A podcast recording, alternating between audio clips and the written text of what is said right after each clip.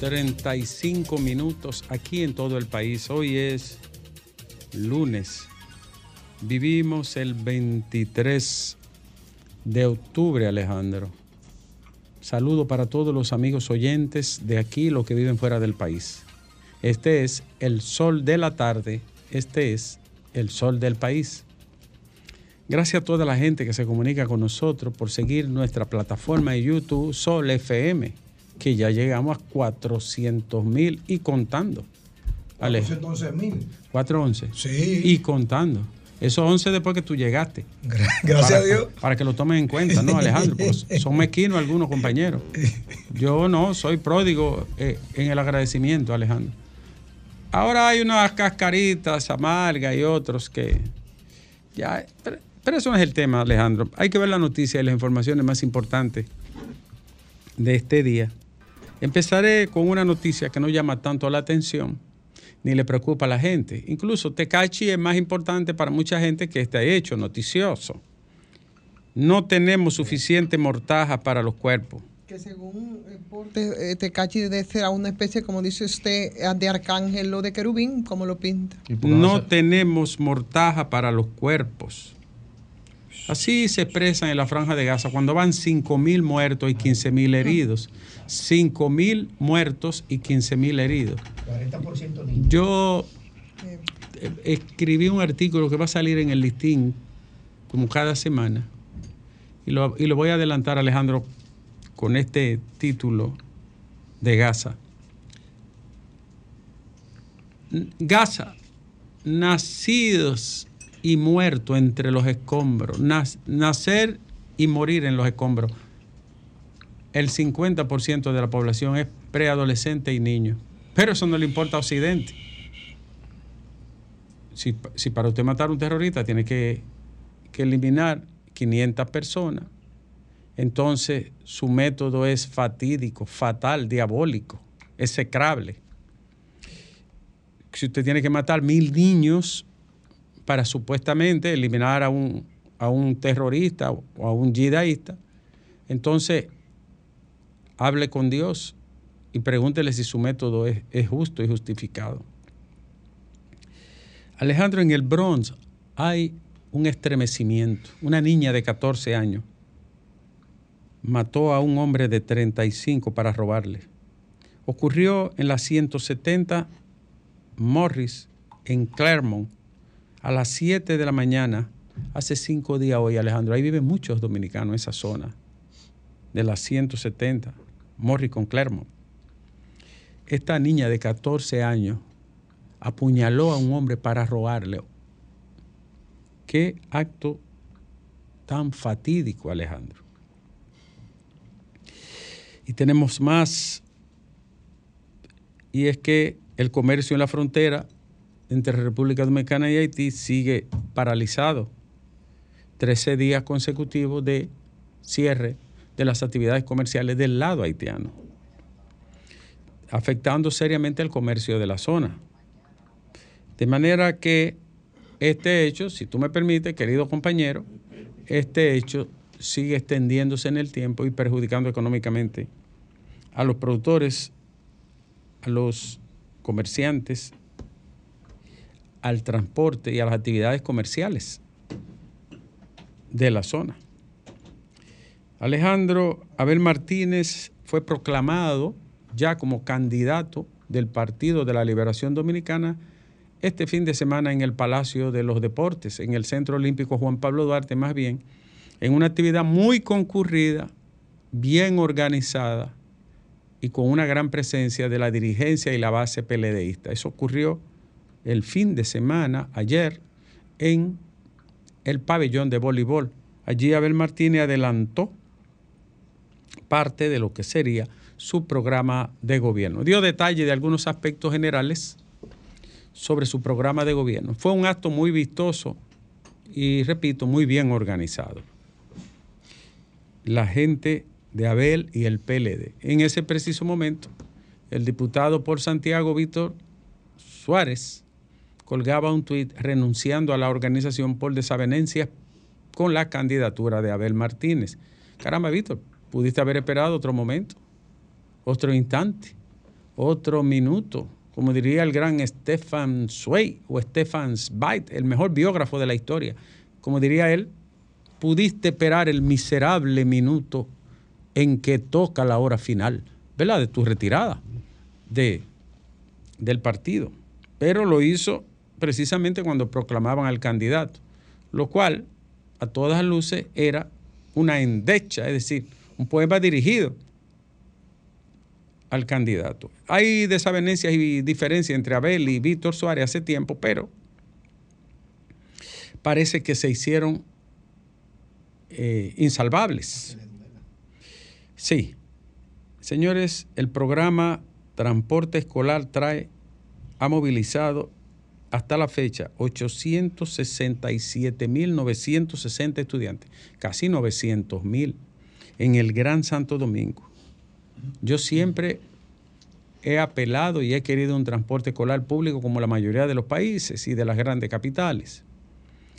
Eso es lo que debe estar revestido de transparencia y que sea bajo un concurso público donde todos participen en igualdad de condiciones, sin apañamientos y sin ningún tipo de trapisonda. Pero es una idea excelente. Está contemplando incorporar 500 autobuses más, de los cuales se harían a través de MIPIMES, y estarían expandiéndose a Santiago 165 autobuses, Duarte 45, Puerto Plata 73, La Altagracia 52, La Romana, mi pueblo San Pedro 36, San Juan 39 y Barahona 50. Hay muchos niños pobres que lo montan en un concho, como si fuera una cosa ahí llevan hasta dos y tres juntos. Es un peligro tremendo. Es un gran programa si se cuida y se hace transparentemente. Es una buena idea. No sé por qué no lo habían hecho antes. Y seguimos con más noticias. El Ayuntamiento de Santo Domingo Este invita al Festival Folclórico Fradique Lizardo, el gran maestro, el gran maestro investigador folclorista, que contribuyó tanto a la cultura propia quiero decir que Manuel Jiménez ha tenido un desempeño muy bueno en cultura, rescatando ideas, eh, tradiciones, espacios públicos, parques. El problema de Manuel fue la basura.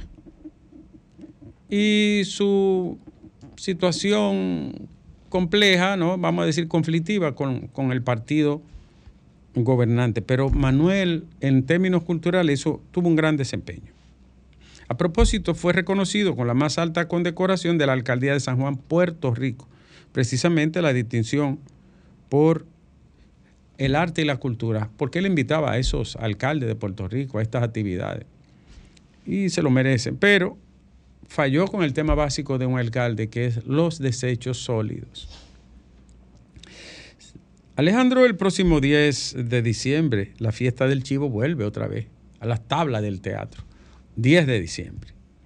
Y el 19 de noviembre se va a inaugurar en, provincia Hermanas Mirabal. Eh, ¿Tú sabes qué se va a inaugurar, Alejandro? El busto y también la plazoleta en homenaje póstumo al mártir Rufino de la Cruz, 19 de noviembre a las 10 de la mañana, en una Eucaristía en la iglesia Nuestra Señora de la Mercedes de la comunidad de Conuco, de inmediato a las 11 vamos a la bendición de dicha plazoleta y a develar el busto de este mártir. Ese fue el hombre que acompañó a las hermanas Mirabal, Rufino de la Cruz. Un ciudadano que había estado olvidado y que un grupo de gente de Salcedo y de, de Tenares y de la provincia de Hermanas, eh, hermanas Mirabal decidió rescatar su memoria. Y nos tocaron la puerta varios amigos y buscamos. Yo colaboré tocando puertas de gente que de una vez nos dio el apoyo económico tanto privado como del gobierno, para esa plazoleta en memoria y recordación de Rufino de la Cruz. Trajano Potentini, mi amigo, compañero de aulas eh, como docentes, ha presentado su candidatura al Colegio de Abogados de la República Dominicana. Trajano Potentini proclamó la necesidad de rescatar el orgullo de ser abogado y de unificar a toda la clase jurídica como una sola familia, con un trato digno y distinguido mi amigo Potentini quiere dirigir el colegio de abogados. Tiene las condiciones para ello. Tiene la estirpe y la cultura, Alejandro, para ello. Lo digo sinceramente. Bueno, Alejandro, eh, apágueme esa vaina. Eh, la Organización Mundial de la Salud está escandalizada. ¿Tú sabes por qué? En América Latina, los escándalos y los casos de abusos sexuales, sobre todo contra menores, han sido una pandemia después de la pandemia.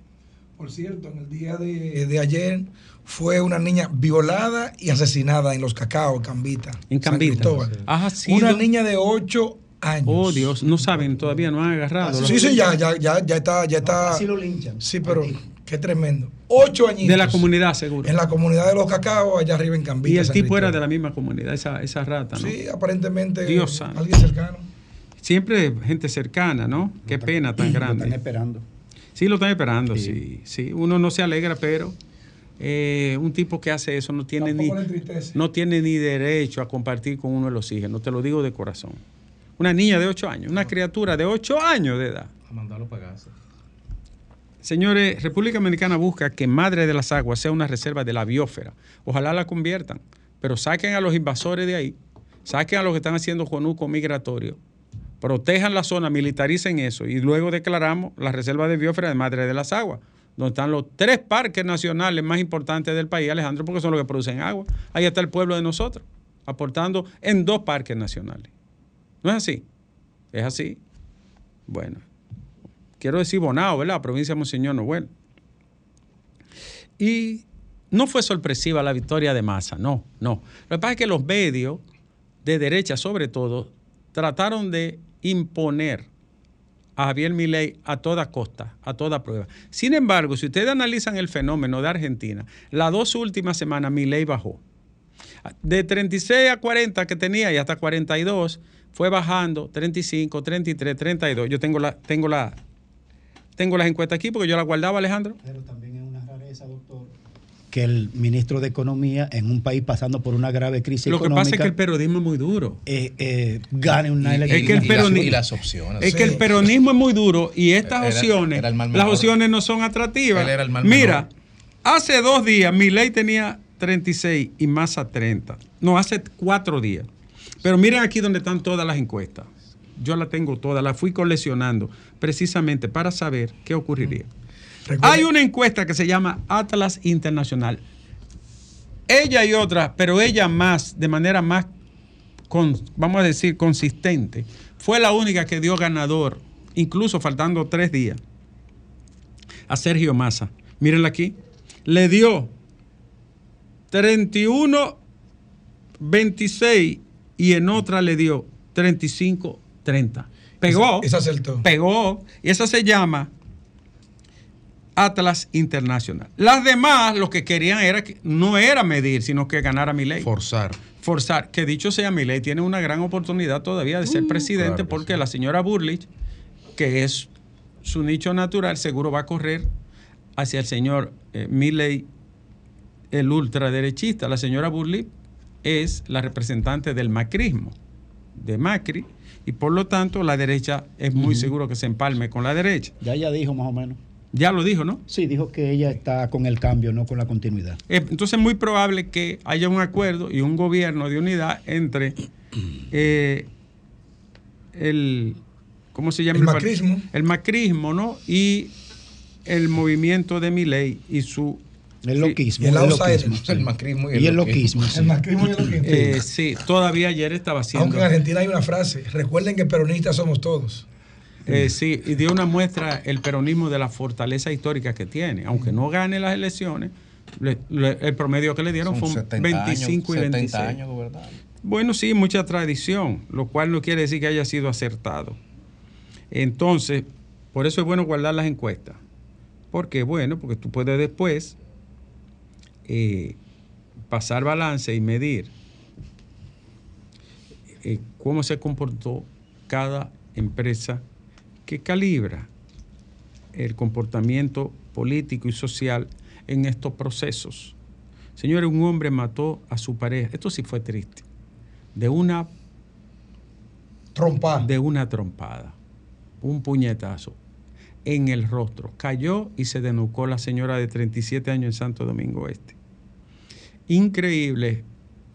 Buscaron fotos y eso en el Facebook, lleno de amor y abrazos y besos y flores. Alejandro le quita la vida de una trompada. Dime tú, ¿cuál es la diferencia entre un orangután y este, y este sujeto? Alejandro, ¿cuál es la diferencia? Qué triste, ¿no? Bueno, y Zorrilla Osuna fue la noticia, ¿verdad? Eh, cómica del día. Fue una juramentación sobre la base del dame lo mío. Alejandro, esos partidos duraron 16 años aliados al PLD. 16 años aliado al Partido de la Liberación Dominicana. ¿Tú sabes qué, verdad? Comiendo con grasa inorgánica y, grasa eh, eh, de la buena, ¿no? Sí, del colesterol bueno. Y de momento, de los 16 hay 11 o 12 con Abinadel ya. ¿Qué tú me, qué tú me dices de eso, Alejandro? El poder de la guía. Eh, ¿Tú sabes lo que es, Alejandro? El líder de este país es el presupuesto nacional. Tengo 10 años diciéndolo, pero ustedes no me lo creían. Entonces, Zorrilla puso al presidente a jurar. Y él dijo, lo juro. Fue el más sincero. Sí, sí, no, por dijo, lo, mío es. LM, a lo mío adelante. Lo mío adelante. Y adelante, antes de la elección. Y jurado. Y Alejandro, te tengo otra. Mira, le impusieron medida de coerción a la gente de COP Herrera.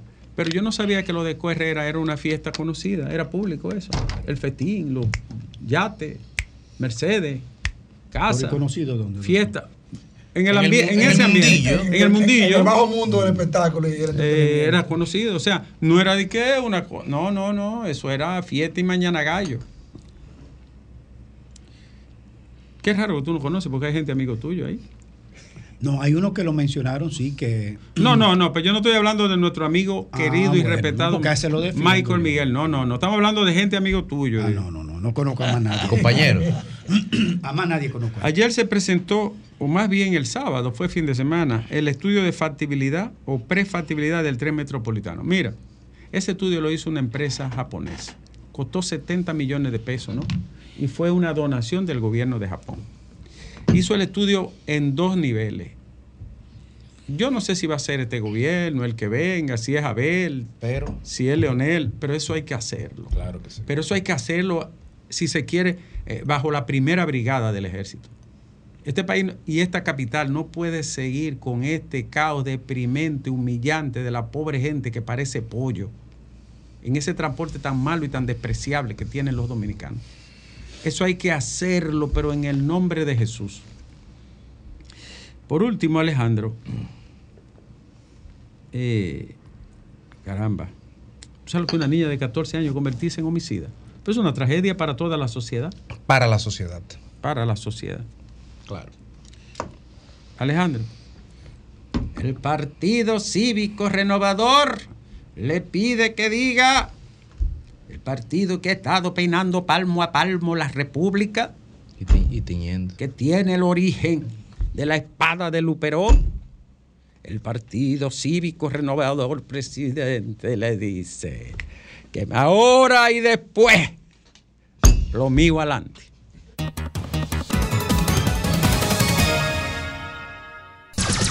Son 106.5. Comunícate 809-540-1065. 1-833-610-1065 desde los Estados Unidos.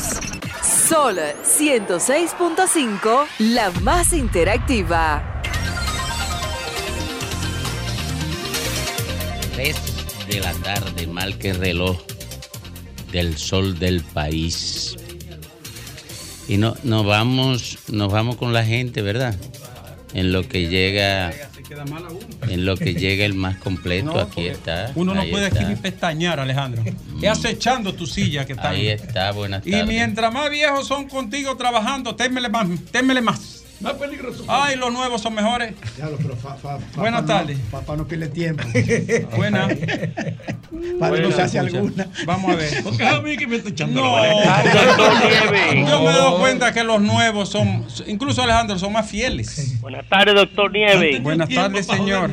Domingo, Jóvenes, Fafa, el equipo, Braylin, Ciudad Juan Bo, ¿cómo Hola, anda todo? ¿Cómo está? Doctor, el sábado le saludé de lejos, un, que estábamos juntos ahí haciendo unos ejercicios, lo que pasa es que usted no, usted no me pudo ver. Ay, que yo ando con una seguridad que no se me pega cualquier. No, no, es un hombre, anda con seguridad, pero es un hombre humilde, fue, fue, fue, fue, fue que usted no me vio. Fue en el Olímpico, ¿no? Claro que sí, yo estaba con los niños ahí de, de- síndrome de. Down ahí Yo- con la profesora Gladys que lo saludó. Yo estaba en la proclamación de Abel, pero no me, Y no me dejaron entrar. Le escribió el discurso también. Pero bien. Doctor, Adelante, Braylon. si bien es cierto que todo el país, el pueblo, el sistema de partidos políticos sabe que esos partiditos andan buscando una orilla del pastel, pero Dios mío, hay que guardar la forma. General, por Dios, no involucra al presidente en eso. ¿Usted vieron la cara del presidente? Eh, Braylon. Dígame, el líder. Partido Cívico Renovador Oiga. ha estado peinando palmo a palmo.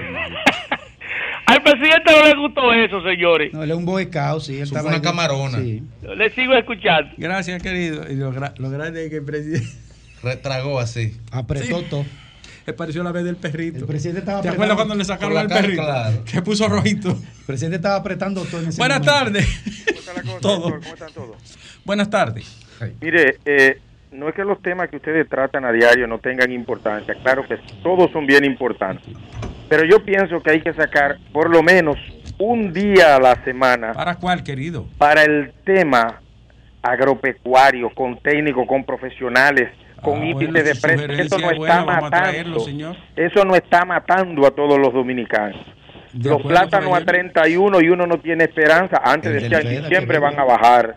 El litro de leche a 75. Y no es porque uno esté oponiéndose al gobierno. Lo lamento por Fafa, que Fafa se está pareciendo últimamente al domo de hierro de Israel. Él el del gobierno.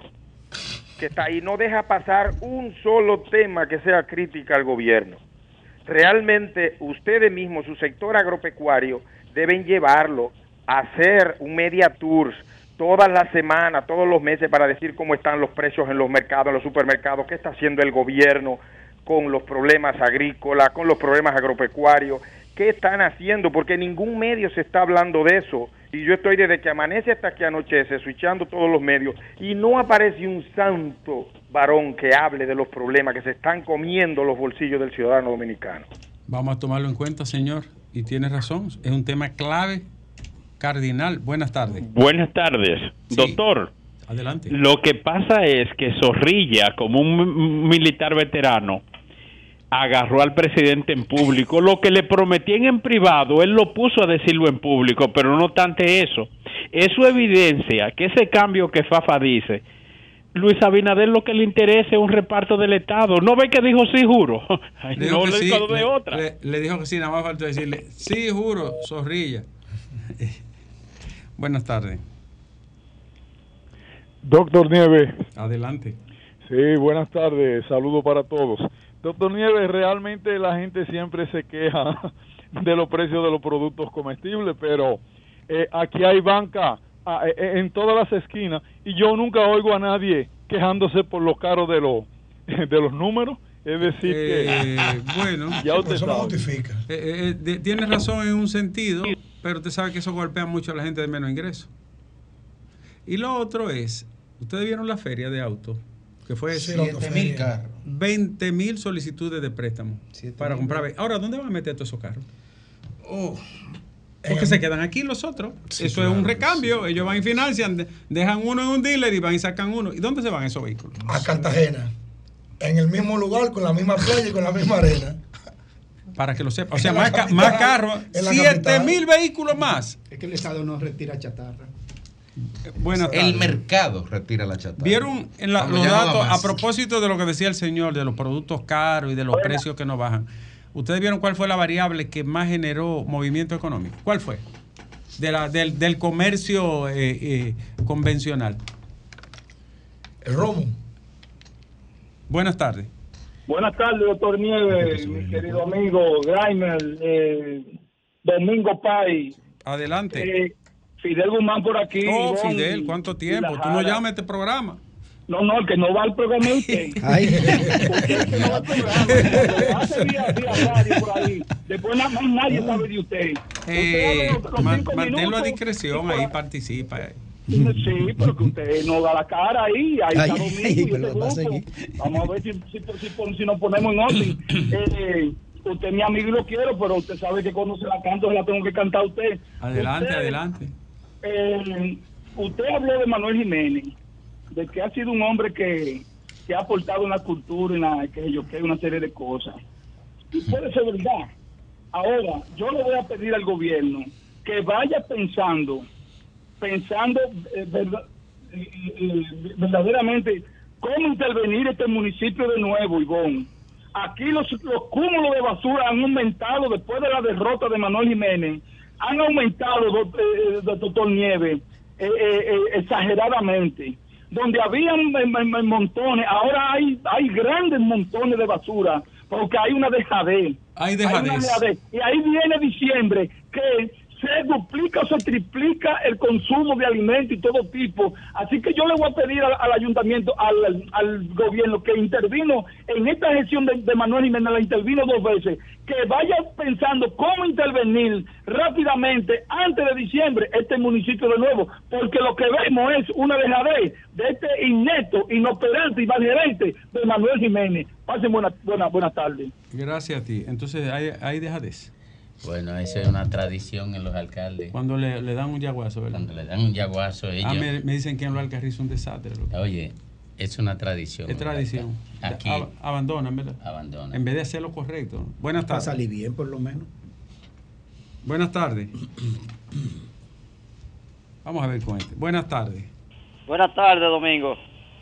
Buenas tardes a todo el equipo. Adelante, señor. Escuché a un señor que habló de una banca y que la cosa no, no, no, nos quejamos porque la situación está difícil, pero que vamos a una... yo ni un hijo mío lo mando a una banca. Ni tampoco yo llego con una cerveza a mi casa a ninguna hora. Con relación a eso, es que... ¿Usted sabe por qué no estamos quejando la mayoría aquí? Porque la, una libre papa costaba 10 pesos en, los gobiernos de Lionel y Danilo y ahora está costando 30.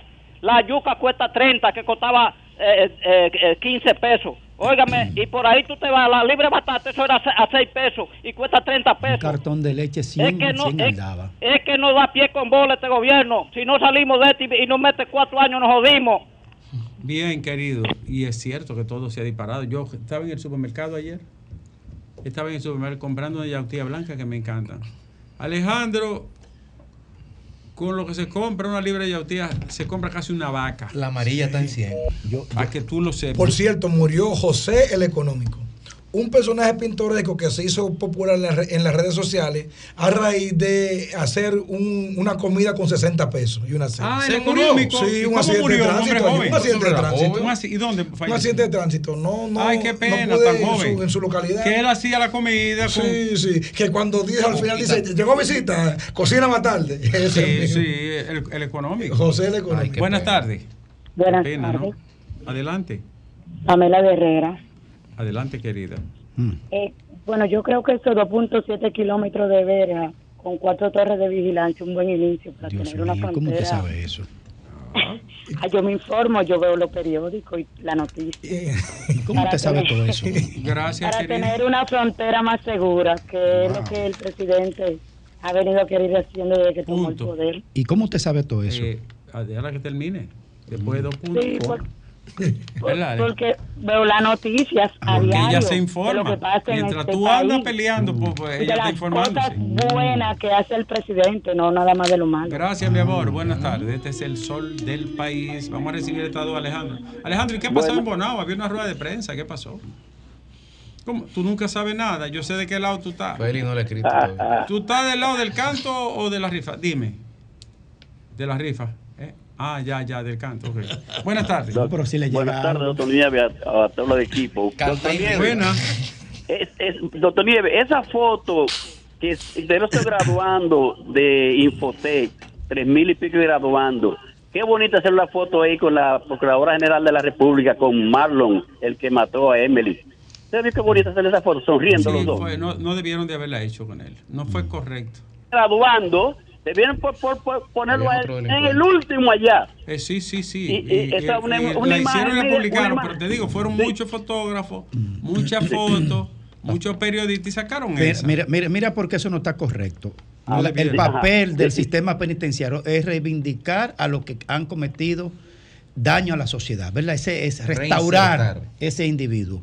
Ahora, la que nunca se podrá graduar porque sus huesos están pelados bajo una tumba son los de Emily. Entonces, eso no eso debieron No, y además tan frecuente. Eso debieron tan reciente, quiero Oh, decir, claro. reciente, eso está fresco todavía, debieron de Pero- ponerle, pero yo, ponerle quiero de- yo quiero decirle que debían destacar la trascendencia de que haya una institución que esté tratando de rehabilitar a los presos. yo pues, con la sí. conciencia de preso fui a Santiago a la y me encontré que el primer activista en ese proceso que se estaba reivindicando ese día estaba condenado a 30 años y tenía 10 presos. La pregunta es, es mal, no es una gran cosa que la cárcel tenga, y la estamos pidiendo, sobre todo yo he insistido, en que se generalice lo que está haciendo Infotec. Eso es correcto, Fafa. Pero Está el haciendo problema es que eso se desgeneraliza y se consigue el Sí. efecto contrario Y- con la fotografía. que Fafa. sí, no Bueno, y tú no puedes controlar a, lo- a los que van. Ah, ¿Tú pero- crees que eso fue dirigido? Está bien. No, no, pero no, Yo pero que la- periodista la de dirección de Había- prensa controla cuando saben y Había muchos internos ahí que pudieron ha- haber estado. Esto fue un crimen demasiado execrable, abominable. Había dan- 3.000 delincuentes ahí, precisamente da- eso. dantesco. Yo quiero decir a propósito de eso, en este 43 aniversario de Infotec, qué tremendo trabajo ha hecho Infotec. Lo destacamos el otro día en el equipo aquí. Yo quiero otra vez felicitarlo. Tremendo trabajo, calladito, sin ruido, sin hacer mucha propaganda. pudiera comunicarse mejor. Debiera de- esa obra. ¿Tú sabes es cuánto importante. ha abierto esta gestión de Rafael Más que en todo lo anterior. Más que todos los otros juntos en la historia. Creo que 7. No, Creo. 17. 17. Sí, pero con lo que había. ¿no? No, 17 nuevos. Pero solo en Bonao hay tres, señores. En Bonao hay tres, Maimón, Sabana del Puerto y, y el municipio cabecera. Y son, en cada centro hay más de mil, mil quinientos y hasta dos mil jóvenes. Y, y solicitudes que pasan Por de cuatro mil, de cuatro mil. Sí, pasan. sí. Es un tremendo trabajo que no lo promueven. Yo no sé por qué no tiene una gran Y difusión. con los recursos que tiene. Porque, bueno, de- Porque se convierte en un peligro de una vez para el ministro de Educación. Siempre el de Eh, lo no, tiene no, no, y siempre lo han Sí, mencionado. Ahora te voy a decir una cosa, lo está haciendo con los mismos recursos. Claro. Con el mismo dinero. Hay que felicitarlo. Eso es un trabajo que debe de, de destacarse, además por la educación técnica de los jóvenes. Es un buen trabajo ese. Buenas tardes. Ahí sí, Fafa. Buenas tardes. Nadie está en contra. Buenas. Buenas tardes. No le escuchamos bien. Suba la voz y acérquese más. Sí, el doctor Leonel Fernández, le reconocemos sus dotes políticos, fue presidente de pero doctor, Sí. no se mete en tema de narcotráfico, por favor. Usted no tiene moral para hablar de eso. Eh, Oye, a propósito de a eso. propósito de eso, ¿y quién es usted para decirme, Alejandro, No, que yo no puedo hablar en nada? No, mira, a propósito de eso, El- ese fue un FAO que él no tenía que buscárselo. No. Sí, porque mira qué pasa. Y en, en- y en un momento como que no si cabía, hay ¿no? un punto luminoso de este gobierno, En la gestión de- del director. eh, igual que el de Rafael Santos, hay tres, tres puntos que yo he destacado en este gobierno que son incontrovertibles. El caso de Rafael Santos. El de Yayo. Eh, pero primero que el de Yayo, el de Marte Piantini. El de Marte Piantini. Que yo no sabía, que no sabía nada de eso Más, él. más de 12 líneas incorporadas. Oye, mira, Es una y, cosa increíble. y el Cabrero Ulloa. Entonces, ¿qué, ¿qué provocó Leonel Fernández?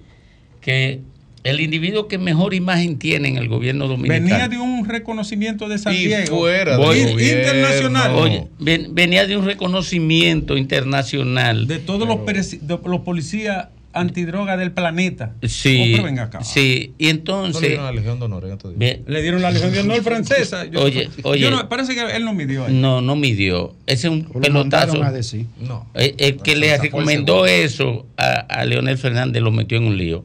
Entonces, Cabrera Ulloa, que viene de un reconocimiento global de, de- de- del área eh, a República Dominicana por su lucha contra el narcotráfico.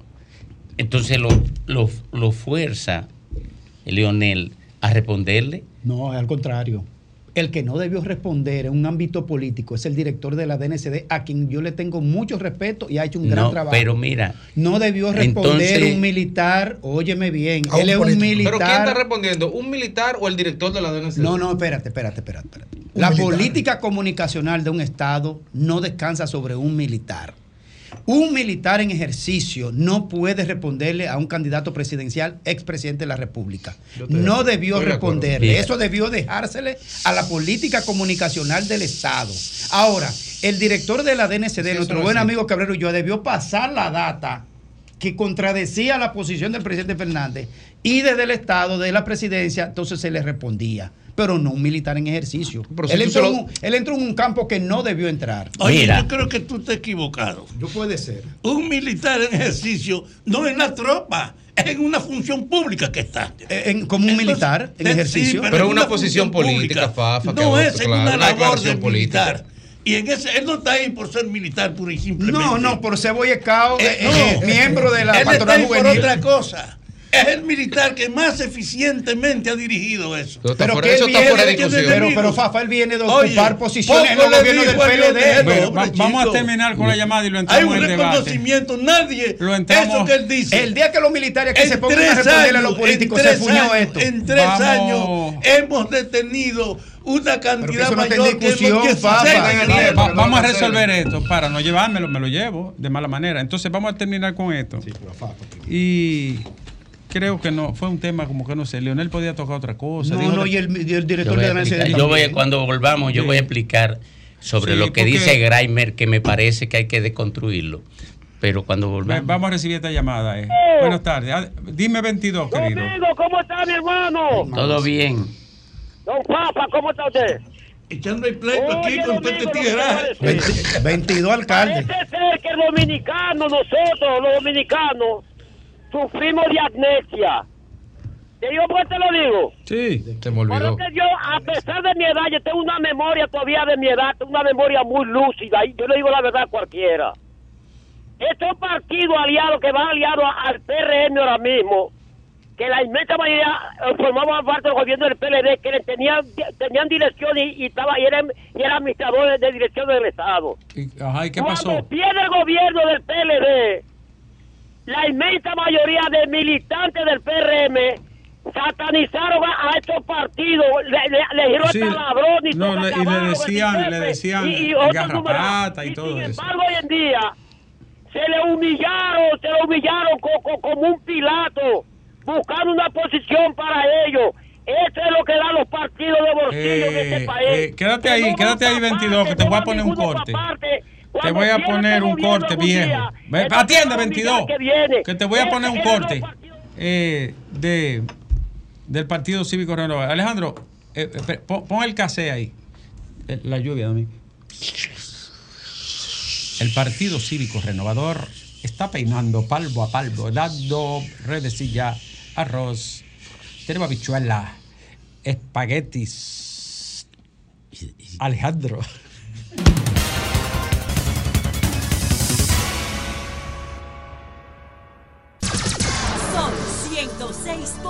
106.5.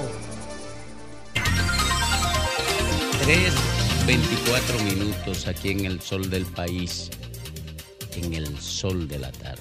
Mira mi punto de vista sobre el tema de Leonel. Primero, si el director de la DNCD, que debe tener en cualquier país del mundo, en cualquier circunstancia y en cualquier esquema que usted quiera considerar, el legítimo derecho de defender su gestión, y esto no puede... Eso no es deliberar, ¿verdad? No, no. Eso no es deliberar. No, porque él no está deliberando. Lo que le prohíbe la constitución es deliberar. No, sí, pero es deliberar en términos políticos. Exacto. No deliberar en términos militar. No deliberar en términos cognitivos. No, no, hay que él es un gerente, como Oye, tú dices. eh, sí, él tiene legítimo derecho a defender su gestión. ¿Por qué? Porque su gestión está ligada a su imagen, a su expertise, y todo el mundo tiene derecho a una buena fama. Y eso es universal, eso es un derecho universal. Eso es lo primero. Pero lo segundo Bueno, es el derecho al que si es, era, es fundamental. Claro, es universal. Pero, pero, pero además, algo más importante, si fue un debate político, entonces, y él no debe eh, eh, intervenir en eso porque era un debate político, entonces ese debate político eh, tenía un déficit de verdad, porque él no podía intervenir. Ah, es politiquería entonces lo de Lionel. Si él no puede intervenir porque eso era político, era politiquería porque no era una información fidedigna, una inf- información que responde a la verdad. Entonces él, como es un debate político, no debía intervenir. Pero él lo que decía era un cuestionamiento al desempeño de la gestión de Cabrera Ulloa. Y yo creo que es hasta una cobardía que él no lo dijera. Pero yo creo, y esto no me lo ha dicho nadie, que a él lo mandaron a responder. Y lo mandaron a responder. Y si el gobierno lo mandó a responder, era porque entendía. Y no es un abuso mandar a un militar a responder esas cosas. No, Es no ningún es un abuso. militar, es un director de una agencia del Es que- Estado es que eso es Dominicano. una agencia. Yo lo veo como un gerente también. Que es militar, perdón, amigo, que es militar porque está bregando con guardia decomisando droga, va a ser un Pero- civil. ¿A ti que te van a hacer caso? Pero, pero, pero es una agencia. Siempre un oficial, un alto oficial que ponen ahí nunca ha puesto un civil. No, no, pero, pero que es una agencia. O sea, es una agencia. Igual que Conformada por Estados militares, Unidos. Domingo, ¿Eh? conformada por militares. No, pero no importa quién lo informe. ¿Por qué? Porque tú puedes ser perfectamente ministro de Interior y Policía siendo un general, como lo fue Wessing, por ejemplo. Pero Wessing tenía derecho a defender Y hubo- el ministerio. Y, y hubo un ministro de salud sí, en- también que fue, Fue un militar, general. que era un general. Sí, Eso- Estefan. es- exacto, porque Sí, Y él, y él daba declaraciones. él, es un militar que está al frente de una agencia. Un gerente. a Una, una agencia del Estado. Es verdad, no es incompatible, y- y- ¿no? y Lo el- que no sea estilado. Y el mismo jefe de la policía, que aunque es un civil, eh, es una institución eh, civil un- in- uniformada, pero Tiene que estar obligado te pongo, te pongo otro. El del COE era un general Y sí, exacto. Y tenía, tenía obligado que y responder. tenía que- y obligado que responder a todo eso. Pero, pero eso es lo lógico. Ahora, yo lo que dije, el punto mío. Ya me convenciste. Oye, el punto mío era que el presidente Fernández no tenía por qué buscar ese pelotazo. Yo. Si Pero, pero- sido- pero aquí hay una respuesta, espérate. eh, ¿Cuál pelotazo? Eh, da- dame ese, que se llevó. ¿Por qué? Oh, Grimer, ¿qué piensas? ¿Qué, qué, qué, cuál es, cuál es un- lo- uno de los cuestionamientos que se le hacen a Leonel Fernández? Que se le hacen al PRM también, eso. O su cercanía con el, con el tema del narcotráfico y la impunidad. Ajá. Entonces. ¿Y a eh, este? ¿Y a este? No, no, pero olvídate. pero es Leonel que está atacando. olvida- No, olvídate, pero porque yo lo que no. estoy- El que tiene la foto con Arturo el tiempo es no Leonel. debato- Oye, yo no debato en ese tema. Para que estemos claros. Oye, yo no debato en el tema de quién es peor, si este o el otro. Yo lo que estoy analizando, un evento concreto. Eso tú se lo puedes decir a Fafa, que viene aquí a defender la posición del PRM. Pero yo estoy analizando un evento concreto, quizás de una presumiblemente aséptico. O sea, No haciendo un juicio de valor no, sobre, no, sobre no, sobre fue mal. Te, te voy a O decir sea, cuál yo- va a ser la diferencia, Domingo. si yo tengo una falencia, ¿por qué yo tengo que recordársela al enemigo para que el enemigo me golpee? Eso digo yo. Pero te voy a decir cuál es la diferencia entre el actual gobierno, el actual presidente, que fue retratado con un tipo acusado de narcotráfico, montado en su helicóptero y todo esto, ¿verdad? Que está metido en un proceso. Acusado y condenado no es lo mismo. No, pero espérate, espérate. Recordate que La diferencia es que en el caso de Danilo Medina, mientras ejerció el poder, como lo ejerció Leonel, como lo está ejerciendo Abinader, la diferencia es cuando salen del poder. No, no. Espérate, la diferencia es cuando salen del poder, Mira, que quiere- se le puede revelar. Mira, quiere que te diga una cosa. Para mí no tiene ninguna diferencia. Ni, No, yo estoy ni- diciendo ni la- Luis Abinader en el manejo del narcotráfico, ni Leonel ni Danilo. Ninguna, mira, ninguna. El PRM llenó, llenó el Congreso de Narcotraficantes. Ese es un mérito del PRM que nadie se lo puede quitar.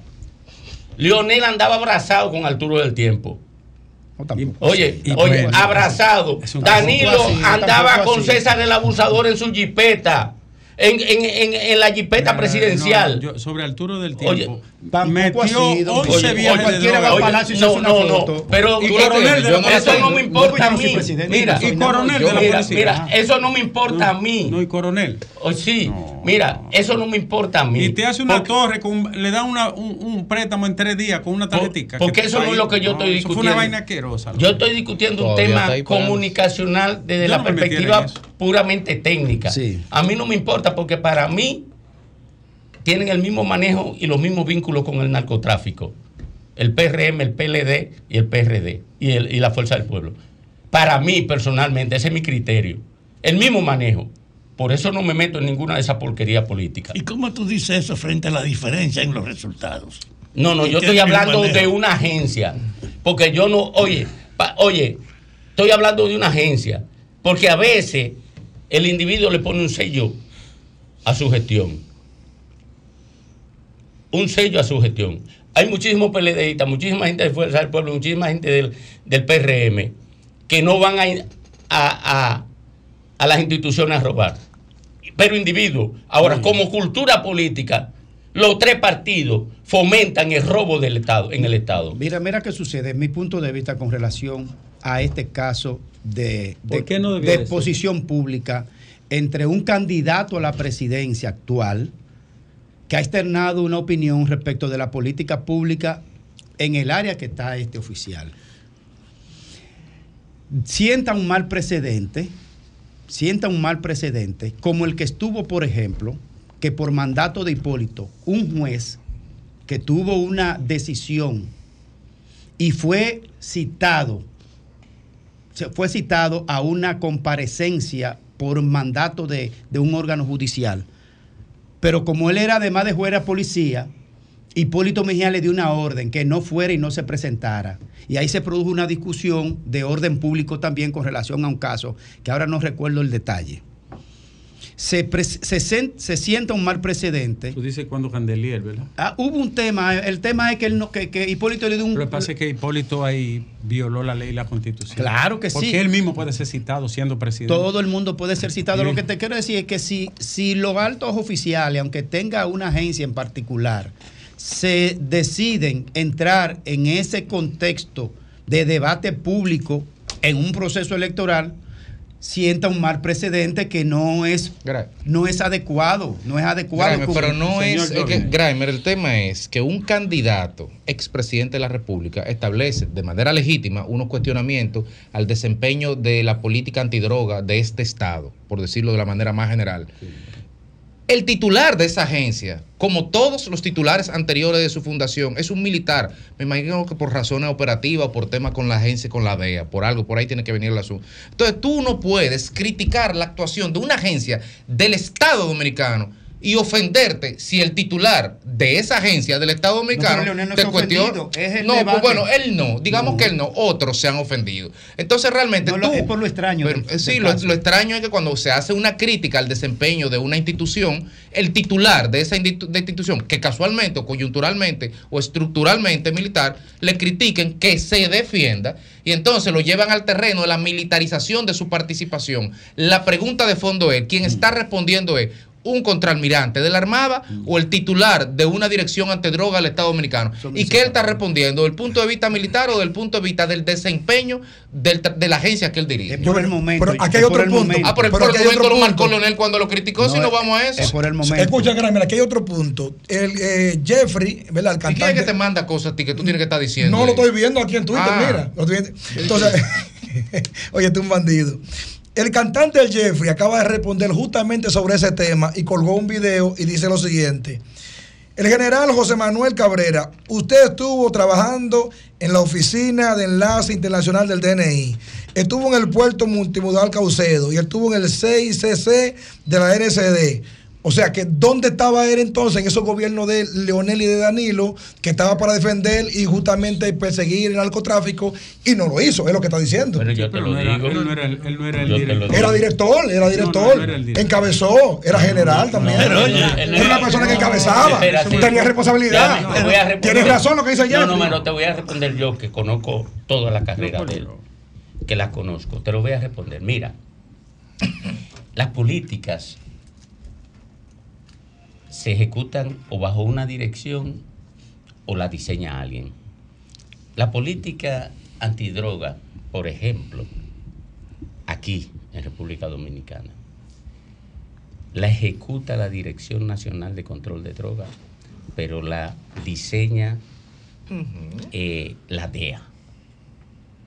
La diseña y la ejecuta bajo una estructura vertical de mando. Lo que significa que todo el que es subalterno tiene que sumarse a esa estructura vertical. Y todos los militares, todos los militares que llegan a general, pasan por varios gobiernos como subalterno antes de llegar a general. Eso es normal.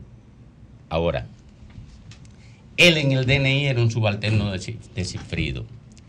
Las dos veces que trabajó en la DNCD era un subalterno de dos generales. Y todo el tiempo que ha pasado en la, en la Armada, desde que se llamaba Marina, era un subalterno. Ahora a él le toca ejecutar una política. Y ha tenido el reconocimiento regional de la DEA, regional, varios reconocimientos por la ejecución. Y europeo. sí. Y ellos han mostrado su satisfacción por la ejecución. O sea, la, la integridad de Cabrera Ulloa no está en Cuando- discusión por nadie que, que No, vive en no, este pero yo- país. no, yo no ¿Tú le, me entiendes? No le estoy diciendo porque. No, si no estamos por- hablando del hecho, no, no, no estamos entrando estoy en hablando, juicio de valor. Estoy haciendo una descripción porque yo lo que dije, lo que origina este, este, este debate es que yo dije que Lionel no tenía por qué buscarse ese pelotazo. Entonces, ni siquiera el debate ha sido eh, por eso, ni siquiera me han cuestionado esa posición mía, sino que se han ido a- al aspecto político. político normal de que quién es peor que el otro. Porque el debate poli- en este país, el debate, incluso en la radio, nosotros tenemos ese déficit, que no buscamos la verdad. Buscamos descalificar al otro y afianzar nuestra verdad. Y ese debate en el ámbito político se da descalificando al otro. ¿Y cómo lo descalifica? Por ejemplo, el PRM ahora mismo. Cada vez que tiene un fracaso, el PRM lo que acude Al PLD, echarle la culpa no, al no, PLD. no. Acude al pasado buscando. Frecuentemente. va- Sí. Buscando el refugio para descalificar. Todavía Porque estaba no- hablando uno en estos días de porque, la electricidad. Oye, mira, el, el ente que más No, no, desprecia no, la verdad es el ente político. Y el fanático le tiene miedo a la verdad. Por eso acude siempre a descalificar el que trata de, de cuestionar su verdad. Porque Pero yo le voy a agregar algo a lo tuyo, Domingo. A lo tuyo en el punto de vista de la DEA. Es cierto, nosotros no tenemos independencia aquí en esa materia. Es un organismo que dirige la política. A, a César lo agarró la DEA. Eh, no, vamos A para allá. todos. No, vamos para allá. Precisamente. Y a, y a- ¿Cómo se llama? El que Eh, tenía las seis cédulas. Figueroa Agosto se escapó de una cárcel de Puerto Rico y vino aquí y la DEA lo sabía. Espérese. Pero tenía seis Espérese. A Quirino, el neto Paulino, Eh, ¿cómo se, sa- se sabía. Y tenía su, y su jefe, espérese, y su jefe del, el jefe de la Fuerza Armada, Soto Jiménez, recomendó su cancelación frente a Hipólito, informándole a qué se dedicaba Quirino. Y, no lo reintegraron. Y no lo canceló. No, no, no solo que no lo canceló, lo reintegró. Y la DEA lo sabía. Aquí el otro eh, canalla de época de que tiene que ver con la droga, que es, que es César el abusador. Todo el mundo sabía de César el abusador, dónde estaba y dónde pisaba. Ahora, yo te voy a hacer y, una y la pregunta. DEA lo Yo te sabía. voy a hacer una pregunta. No, no, lo que quiero decir Cuidado, es. No dejes engañar. lo a que quiero decir es que todo eso. no te dejes engañar, Graimer. Todo eso cabeza. Eso es verdad, todo lo que tú todo dices. eso Ahora- cabeza de droga operan en el país. Mira. y lo dejan operar 10 Pero deja años. que te hagan la Deja la pregunta. No, La pregunta, Graimer. no, porque la, Digo, la, la deja- Santa Dea de que, que está dirigiendo La aquí. pregunta. No. Déjate traer la pregunta, Graimer. La pregunta. Ahora miren un Eh, detalle. fue- En su debate, un detalle nada más. La nota sobresaliente que el país tiene hoy en la política antidroga, el máximo nivel de eficiencia. El DEA, como tú dices, siempre ha estado vinculado, pero parece que nunca se dieron las condiciones que existen ahora. Para que... Por ahí debe estar germinando. Alejandro. Oye, óyeme, yo le dije a, a Domingo no- ahorita no la que la diferencia va a ser. La pregunta de Sí, vamos para allá. Que la diferencia es cuando los presidentes salen de los gobiernos. que es que sale. Por ahí debe estarse germinando. Eso no es el verdad, próximo eso no Figueroa es verdad. O el próximo Quirino no tienen o el que próximo. salir. Tú eh, puedes comparar hechos. Alejandro. Él está mostrando Eh. la detención Ah, pues tú no me en escuchaste, pesos. Yo de una cantidad de que todo el pasado no hizo. tú hacerle la no pregunta. Es más, Alejandro, no Es hacerme una jodida pregunta.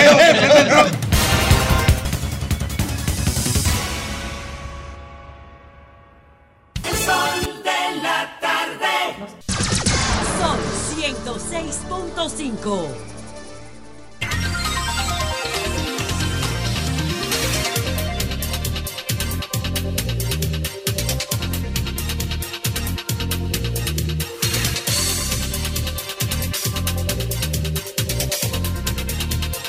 15 minutos completan las 4 de la tarde aquí en el sol del país, en el sol de la tarde. ¿Qué- Atención, qué- ¿dónde, Merán. ¿Dónde es que se le está incendiando el vehículo a, A nuestro Sansón? amigo Sansón Batalla. Sansón Batalla, o sea, la gente lo. Sí, claro. Pero, pero, Pablo, pero, sí. pero, pero vamos a ver. ¿Dónde que hay, está? Hay lugar. Ah, bueno, pues. eh, atención, díjese. Díjese. En, cual- en Hay algún lugar. fuego. En algún lugar de la capital hay un vehículo eh, eh, que, que se ha Que incendiado. nos pasen los datos. Es el de Sansón Batalla. Y mientras ubicamos ese lugar, escuchemos el comentario de don Rafael Fafa Taveras. Gracias. Aquí las discusiones que se están produciendo tienen que ver con una cuestión esencial. La democracia. La democracia es el régimen que impone que la mayoría de la población define el destino de su mando. Y desde ese punto de vista se organiza la manera en que la gente en la consulta y en la votación puedan actuar al margen del interés del dinero o de la jerarquía o de las ofertas, pero con una participación real de la gente. En esta discusión que hemos sostenido está tocando un tema de la democracia. Si usted está ahí por la voluntad de la gente, tiene que responder con sus actos y con su informe a cualquier duda sobre usted. La democracia impone una rendición de cuenta o una capacidad de respuesta a cualquier cuestionamiento que haga un ciudadano o una organización.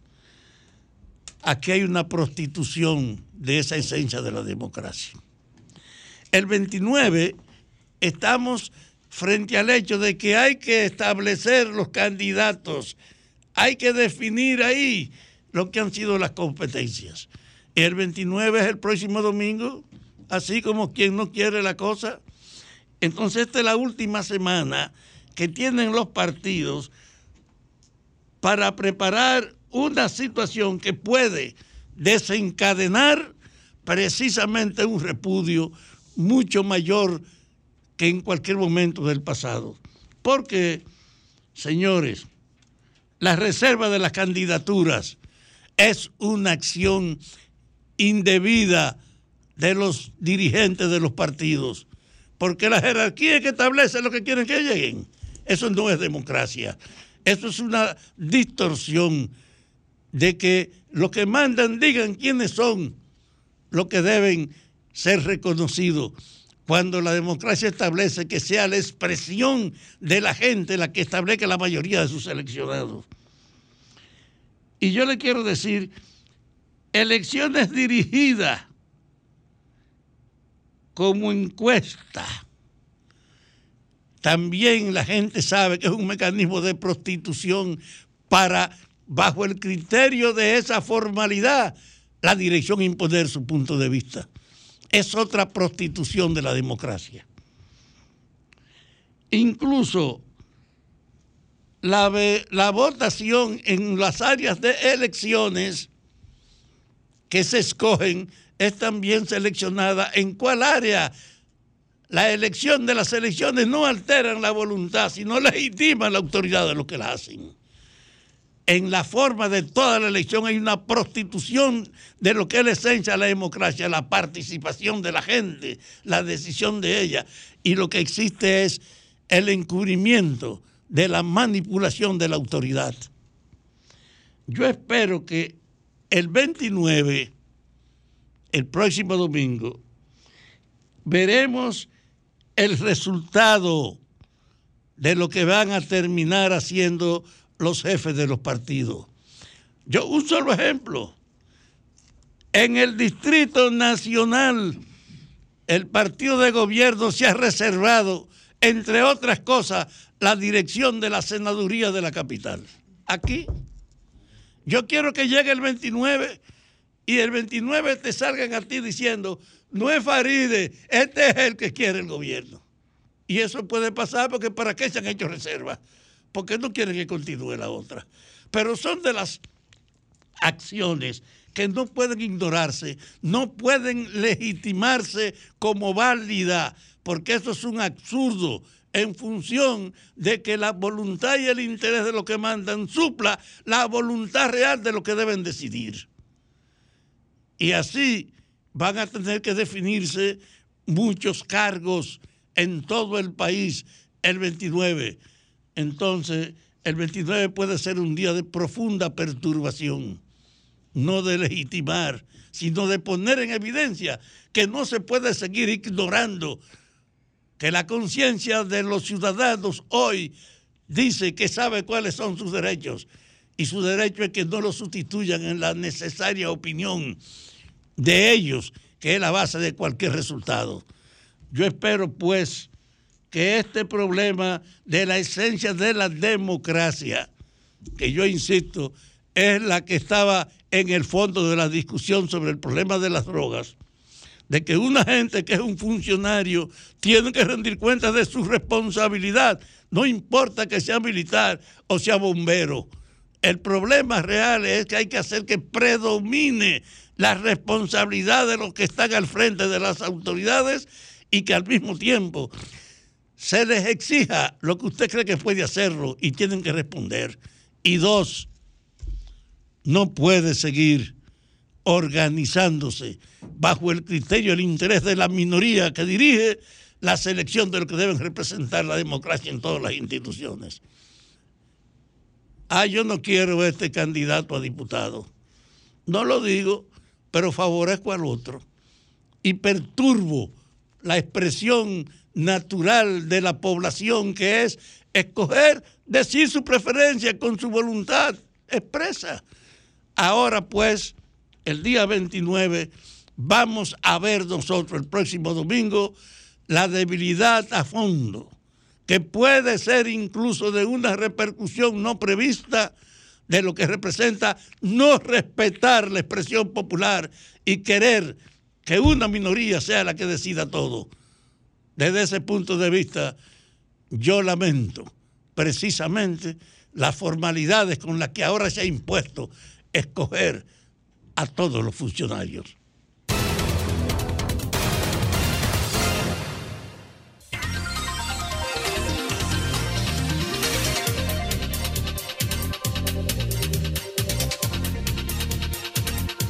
Eh, retornamos, retornamos al sol del país, esta vez con la reina, a las 3.53.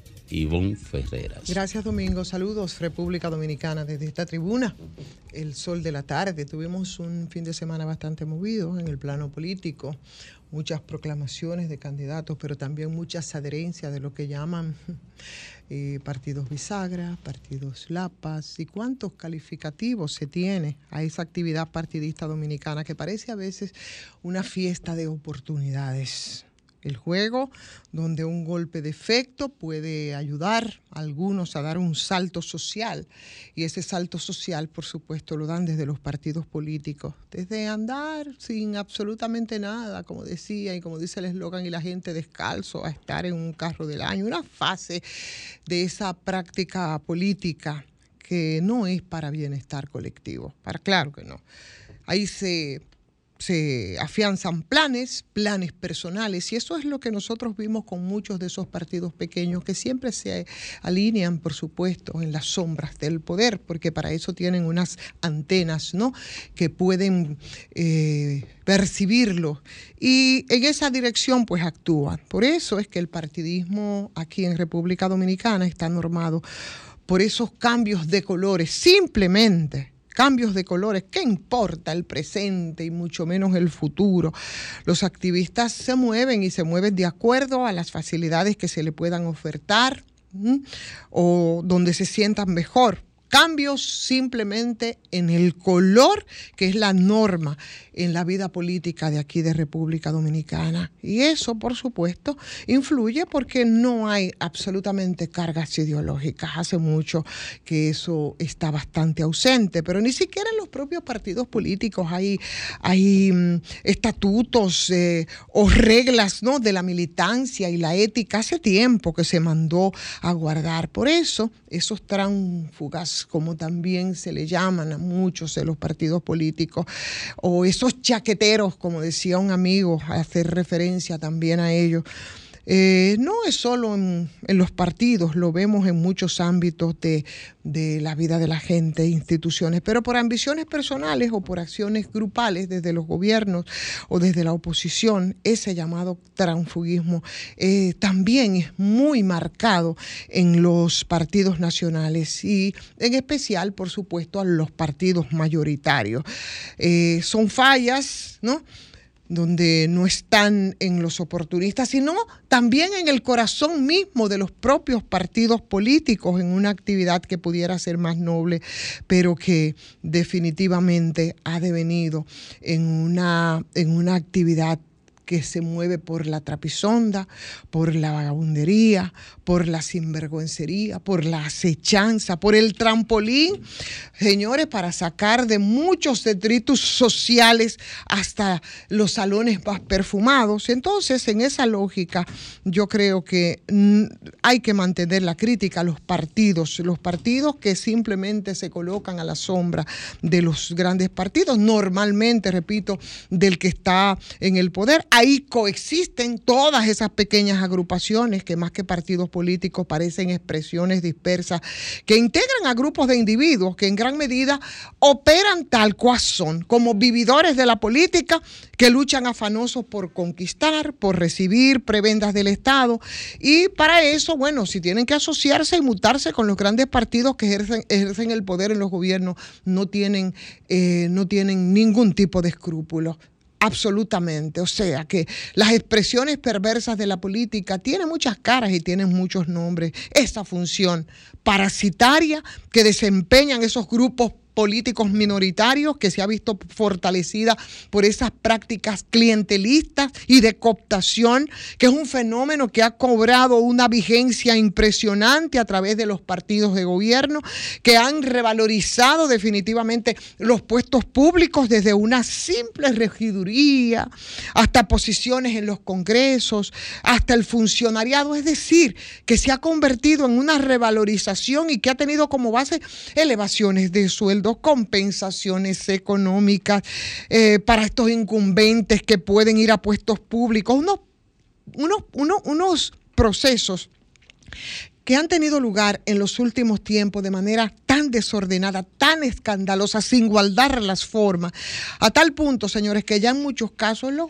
empleos públicos superan incluso el valor económico de los, de los privados por todo esto que nosotros vemos y que parece que no se va a, erradicar. Y lo vimos, y lo vimos este fin de semana cuando orgullosamente se exhibía la derecha de partidos mayoritarios que sabemos le importa un comino ni las ideas y mucho menos la colectividad.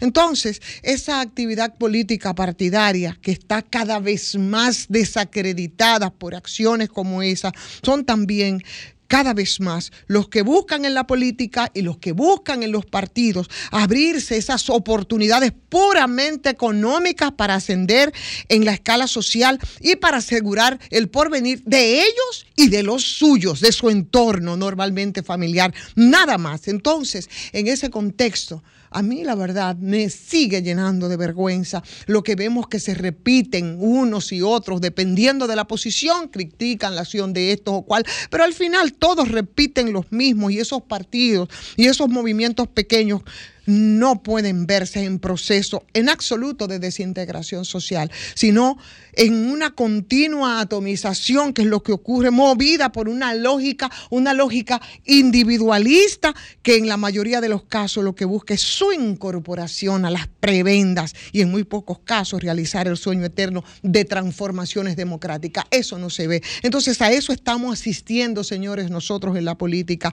y eso es lo que y en lo que ha devenido esos partidos pequeños que pudieran ser, ser alternativos eh, y que también funcionan y se prestan para que personas bajo estrategia personal y bajo estrategia individual aspiren incluso a cargos a, la presidencia. Entonces, esto volvemos a verlo y por esa razón es que permanecen y van a seguir permaneciendo como minúsculas partidas, eh, eh, partículas, ¿no? Partículas partidarias, luchando y explorando oportunidades como gárgolas en acecho que aparezcan para poder alcanzar todos los beneficios que derivan de esa política y más ahora en tiempos donde el clientelismo es algo normal y por supuesto donde la corrupción igual sigue ampliada y generalizada desde esos espacios.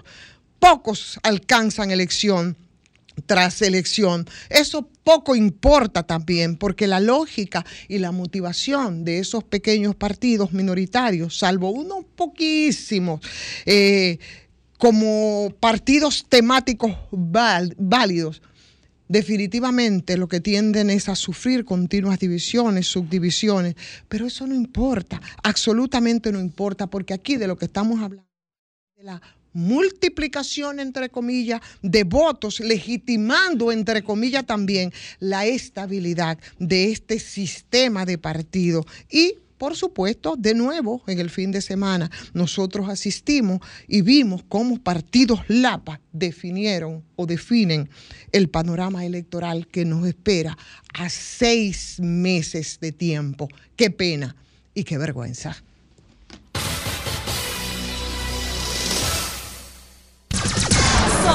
106.5.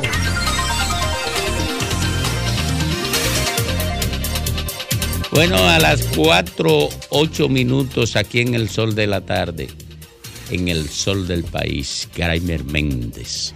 Buenas tardes a toda la audiencia, este es sol del país, sol de la tarde. Gracias, Domingo. Miren, recientemente, por mandato de la ley y la constitución, el presidente de la República convocó al Consejo Nacional, a la apertura del Consejo Nacional de la Magistratura, en su primera etapa, que es conformar el procedimiento, reglamento de ejecución, que muchas personas, y en lo que yo me inscribo también, opinan que el Consejo Nacional de la Magistratura, por supuesto, debería llevar una, una segunda ola de reforma en su composición o en su estructuración o, o en el reglamento.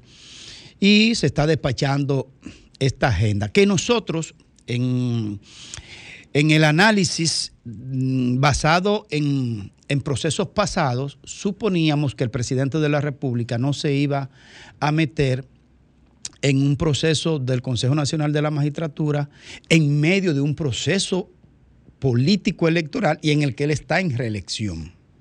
Suponíamos que la prudencia política eh, iba a tomar una decisión el presidente de posponer eh, este, este importante instrumento de la democracia dominicana, de la institucionalidad, para escoger el cambio de varios miembros, incluyendo el presidente del Tribunal Constitucional, don Milton Ray Guevara, y otros más, como Díaz Filpo y creo que dos o tres más, que según el procedimiento, eh, la escogencia de ellos culmina en diciembre, pero de permanecer porque no se concluye el proceso o porque no se hubiese convocado el, Consejo Nacional de la Magistratura, pues no alteraba en, el, en sentido general el orden eh, institucional la posposición para escogerlo en un momento de mayor sosiego político.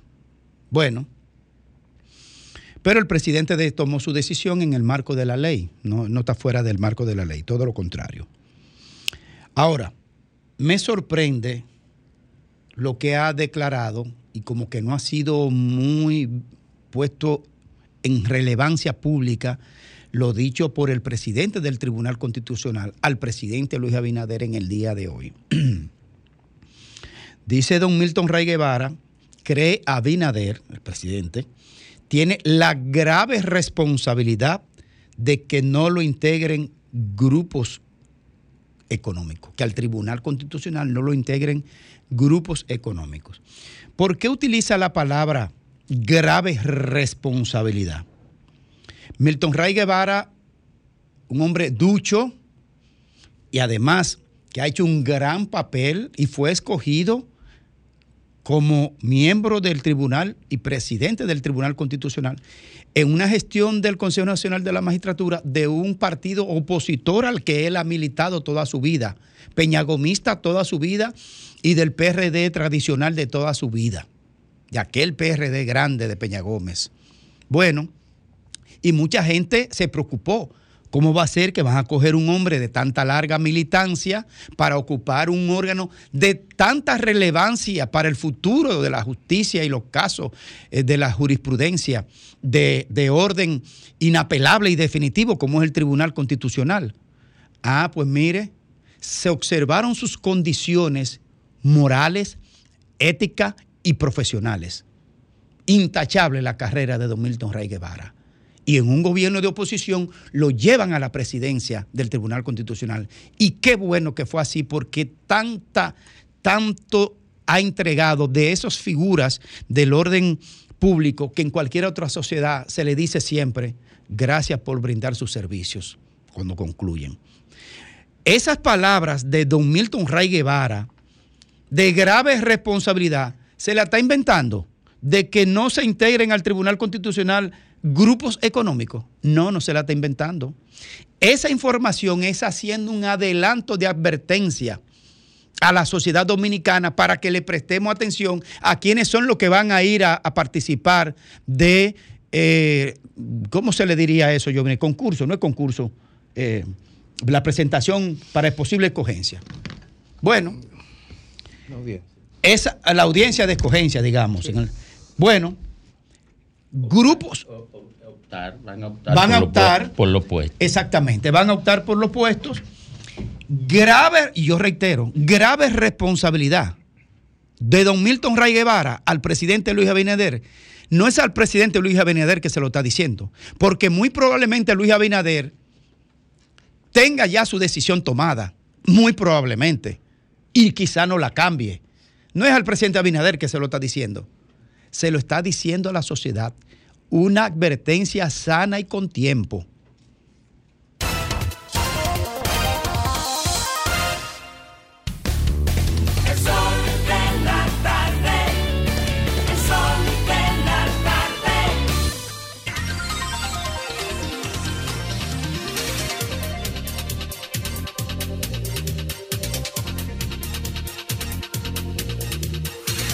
No, retornamos, retornamos, tú querías decir.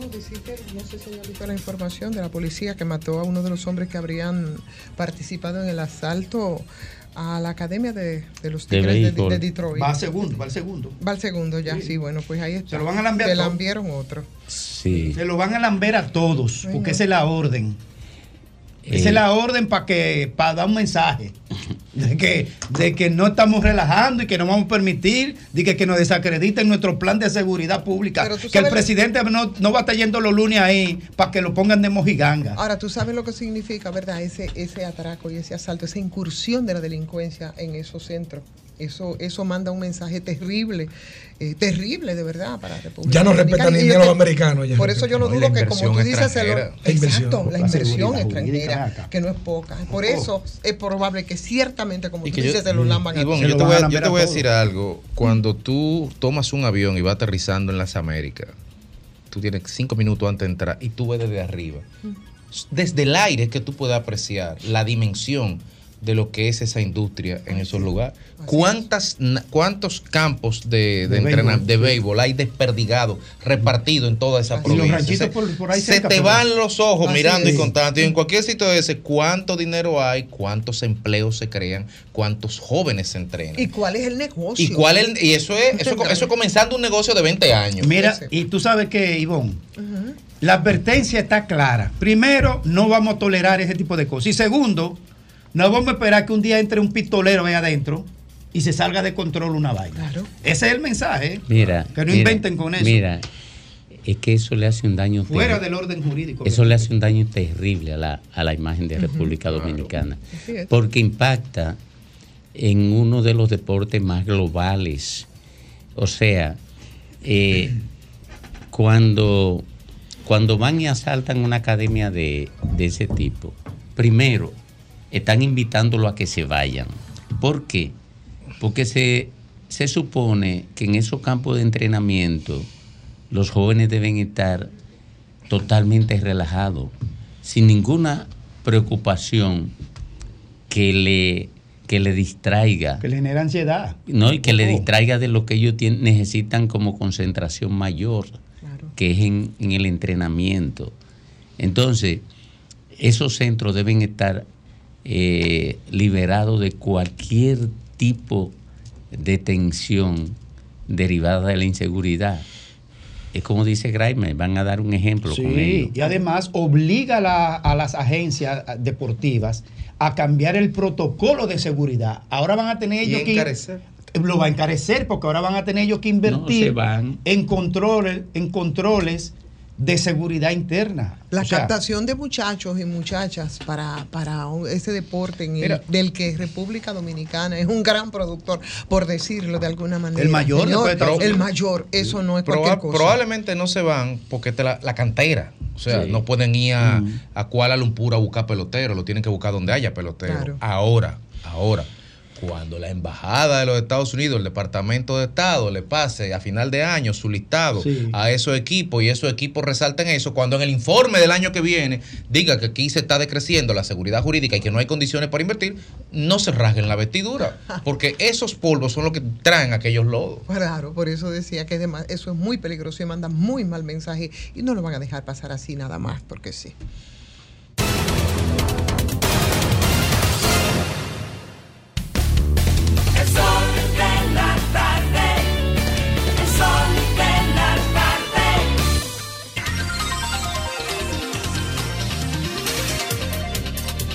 Responde, corresponde ahora la oportunidad.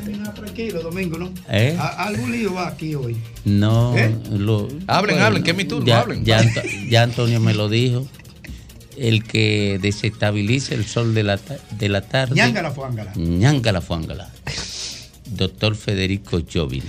Gracias, Domingo. Buenas tardes y buenas tardes, amigos que nos ven y que nos escuchan, como todos los días aquí. Eh, probablemente la desgracia de Juan Pablo Duarte comenzó el 12 de abril de 1844, a exactamente 45 días de fundada la República, cuando tuvo la genial ocurrencia de devolverle un dinero que le había sobrado de la campaña del sur a la Bastidas, tesorero del Estado Dominicano, y sobre todo tener la osadía de hacer una relación de cuenta y de decir en qué gastó los 150 y pico de pesos, me parece, y, y cuánto y por qué devolvió 800, qué sé yo cuánto. Digo esto porque en un país que desde no tenía dos meses de fundado ya eh, se había visualizado el Estado como la fuente de enriquecimiento personal, así lo vieron los ateros y por eso incluso llegaron a anexar la República España, porque al final de cuentas esto era un negocio, esto no era un proyecto de nación ni nada por el contrario. Y eso se corresponde a una cultura de negación de la transparencia del dominicano. Son mis apreciaciones personales, desde luego. Una cultura que rechaza, repele la rendición de cuentas. Eso no pasa solo en la política, pasa en la vida normal de todos nosotros, pasa en el matrimonio, usted no le rinde cuenta a su pareja de en qué gasta o en qué no gasta, o cuánto gana, Pasa en las empresas privadas también, donde los gerentes le ocultan información a los socios o el socio mayoritario guard no les rinde toda la información a los asociados. Pasa en las iglesias, nadie sabe en qué gastan el diezmo. Pasa en la iglesia católica, que nunca, nunca hemos visto una auditoría pese a recibir dinero del Estado Dominicano y por lo tanto estar ser pasible de auditoría de la Cámara de Cuentas. Pasa en las universidades, pasa en los partidos políticos. Aquí nadie rinde cuentas porque hay una cultura de rendición, de no rendición de cuentas. De hecho, las declaraciones juradas de funcionarios tenemos que rogar para que la hagan y probablemente alguno no la haya hecho todavía. Y todo el lío que hay en torno a la Cámara de Cuentas, que por cierto, bastante calladito que está, ya parece que no hay problema, ya parece que la Cámara de Cuentas está haciendo toda la auditoría que la sociedad le viene exigiendo. Y todo ese lío se está dando en función de controlar el ente que hace que obliga a hacer rendición de cuentas y que expone el manejo de los recursos públicos por parte de las instituciones, precisamente para no hacerlo o para no hacerlo bien. En ese sentido, los partidos políticos, cuando reciben dinero del Estado dominicano, que reciben bastante y en tiempo de campaña miles de millones, eh, poco están obligados a rendir cuenta a la Junta Central Electoral de cómo gastan ese dinero. Y en el caso de los candidatos a puestos electivos, tienen la obligación, pasados 60 días de las elecciones, de rendir cuentas de en qué gastaron el dinero que de naturaleza pública y privada recibieron y están utilizando a los fines de poder eh, financiar sus respectivas campañas. Digo esto porque en el día de ayer el Partido Revolucionario Moderno realizó un evento denominado, un seminario taller, Transparencia, Control y Cumplimiento, Reporte de Ingresos y Gastos de Candidatos del PRM a la Junta Central Electoral. Este fue un evento organizado por la Secretaría Nacional de Finanzas de ese partido. Su titular, Eduardo Sanz Lobatón, Yayo, invitó a una serie de comunicadores a que presenciáramos ese evento. Y, yo estuve ahí el día de ayer, me invitaron, fui, y puedo decir eh, que me sorprendió el nivel de organización del evento en primer lugar. Y me sorprendió también el, la concentración de las más de 600 personas candidatas a cargo electivo que genuinamente estaban escuchando y prestándole atención a los mecanismos, herramientas y a las plataformas que se estaban poniendo ahí para rendir cuentas. Era un taller bastante práctico y tedioso de cómo llenar un formulario, de qué hacer y, y bueno, sentí que había un interés. La Junta Central Electoral tuvo una participación bastante destacada y expositores ahí que estaban eh, trabajando el tema. El comportamiento realmente de los participantes a cargo electivo fue, en mi caso, sorprendente, porque estamos acostumbrados a que en eventos multitudinarios así la gente está en cualquier cosa, y menos si se está hablando de algo tan estratosférico como rendir cuenta o no. Yo creo que esto es una buena práctica. Más que una obligación, también es una buena práctica. Porque es una obligación, pero a veces las obligaciones usted la maquilla y la terceriza y la guabinea y la hace pasar. Pero cuando realmente usted tiene a tantos candidatos ahí, comenzando por el presidente de la República, que en su calidad de candidato exhortó a los demás miembros de su partido a que hicieran eso no en 60 días, sino en 45, yo creo que se está trabajando para cambiar una cultura. Las cosas buenas deben de imitarse y yo exhorto a los demás partidos a que repliquen este tipo de experiencia. Porque mientras la democracia, se la democracia se fortalece no solamente con participación de la gente en las elecciones, sino contribuyendo a consolidar los mecanismos que, que fortalecen esa democracia, la transparencia, la rendición de cuentas. De ahí que aprecio profundamente la invitación de la que fui objeto eh, por parte del Partido Revolucionario Moderno y espero, cómo no, recibir las otras, porque creo que estos tipos de actividades van en vía, en pos de fortalecer esta democracia que tanto nos ha costado. Enhorabuena.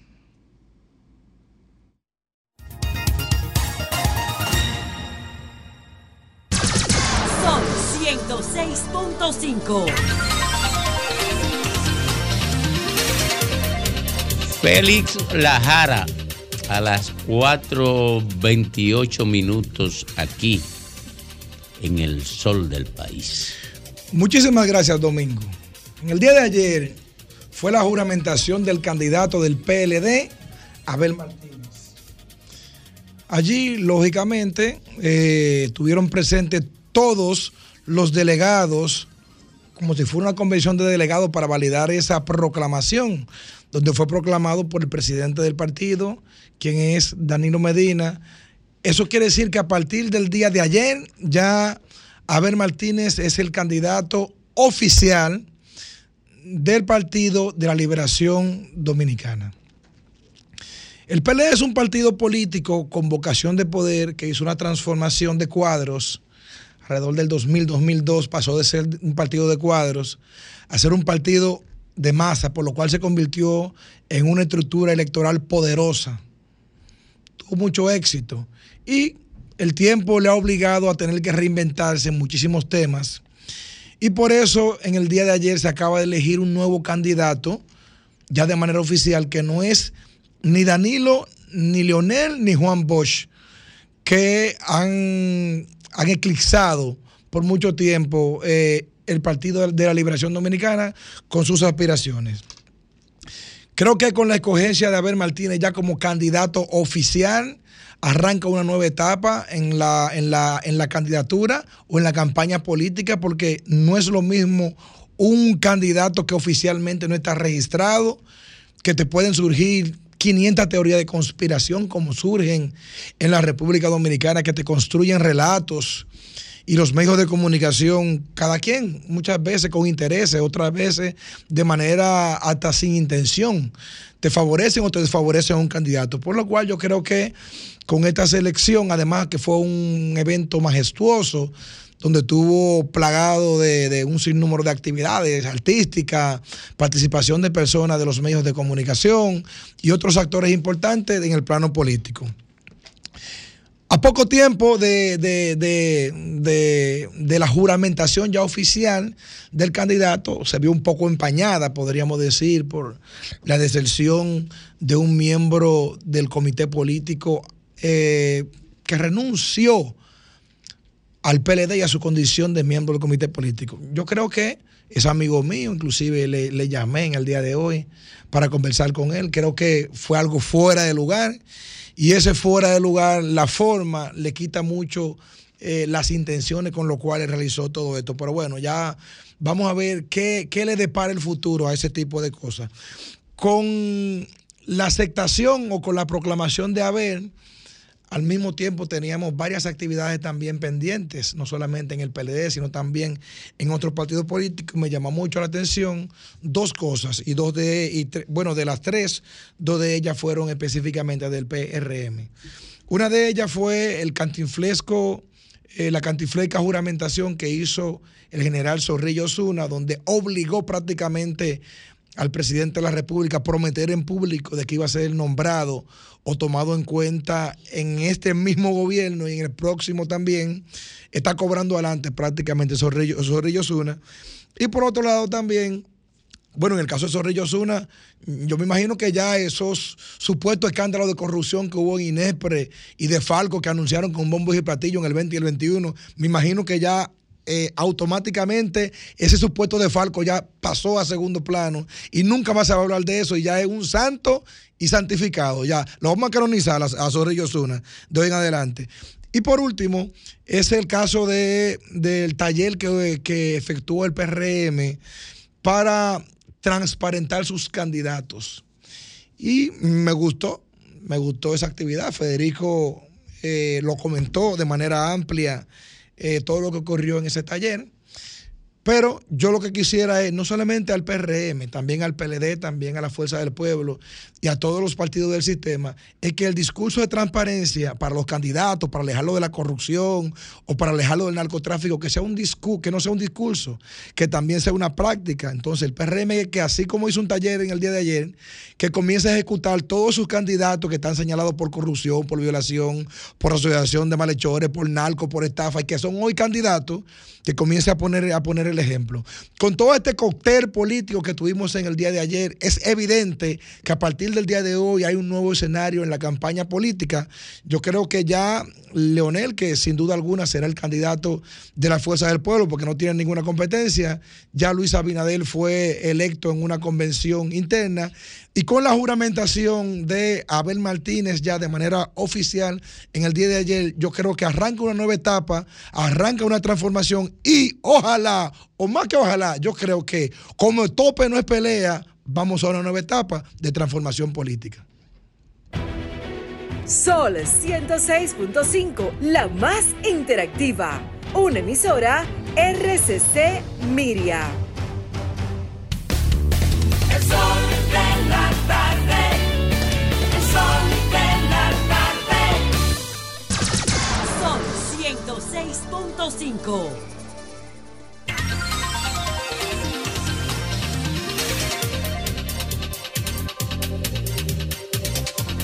Bueno, señora, aquí estamos en este día lunes, iniciando la semana. Ya es la última semana de este mes de octubre, increíblemente. Así es que tenemos la esperanza de que pueda un poquito cambiar la temperatura. No es la última, dice Alejandro, no. Le falta un poquito más. Pero bueno, lo que sí a las 4 con 34 minutos es el momento de presentar a Domingo Páez y su comentario.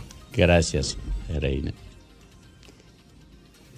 ¿Cómo se produce la variación de medida de coerción que pesaba contra el ex ministro de Hacienda del gobierno pasado? ¿Cómo se modifica esta medida precautoria? Bueno, un expresidente del Consejo Nacional de la Empresa Privada visita la Suprema Corte de Justicia. Y visita la Suprema Corte de Justicia para convencer a miembros de ese tribunal de que esa prisión debía cesar.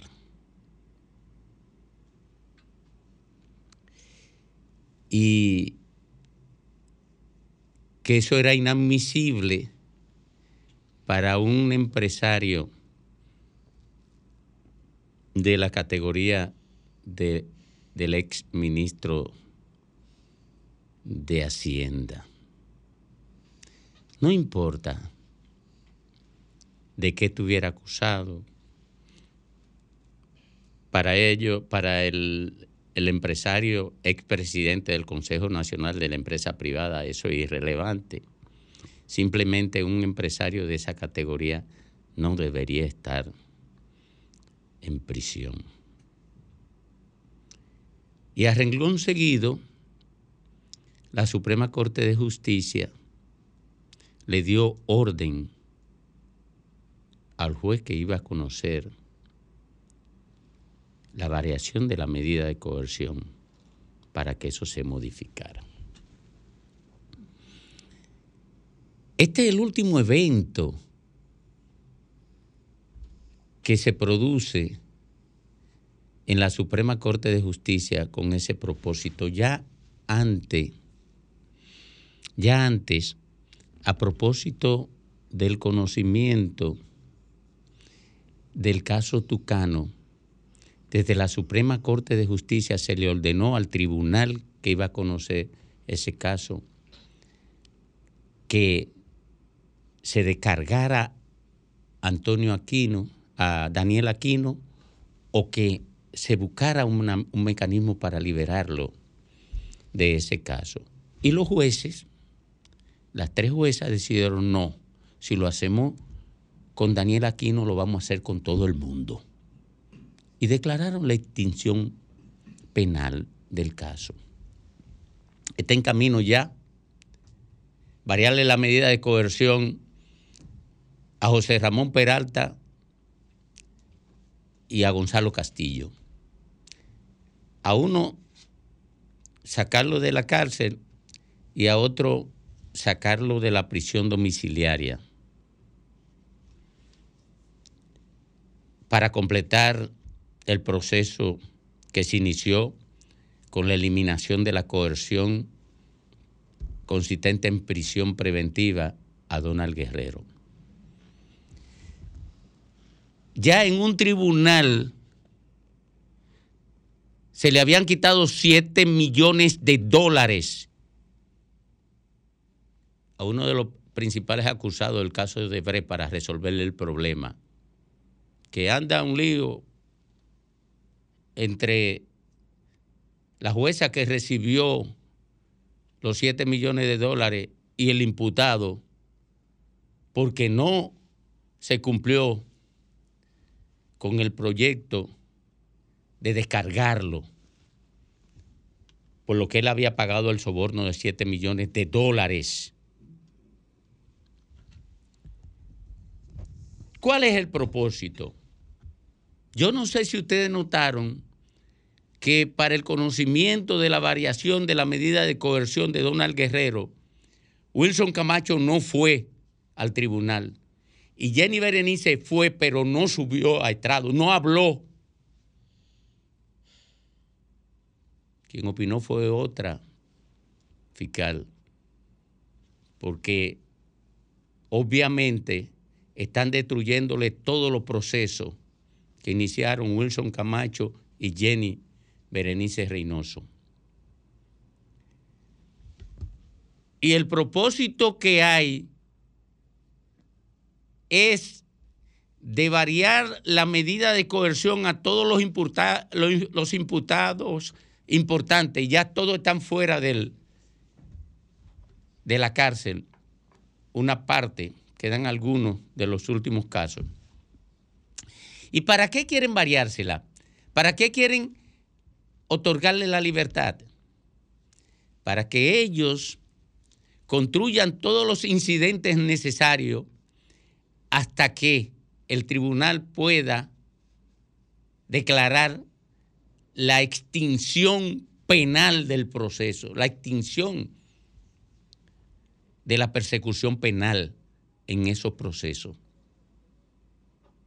Estamos camino hacia la muerte de todos los procesos que ha creado el Ministerio Público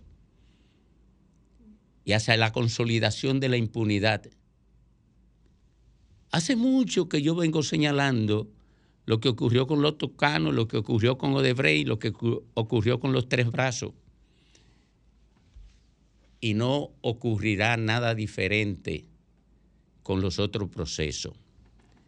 Porque ocurre que el compromiso con la impunidad nace en la Suprema Corte de Justicia, que fue integrada por políticos y que obedece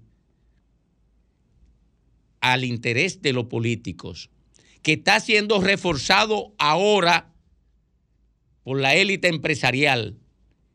Como están vinculando a empresarios, la élite empresarial va a hablar por los empresarios. La Suprema Corte de Justicia se adueña de la petición de la élite empresarial para entonces garantizar la impunidad tanto a los empresarios acusados de corrupción como a los políticos acusados de la misma. Nadie sueñe con condena por defalco estatal.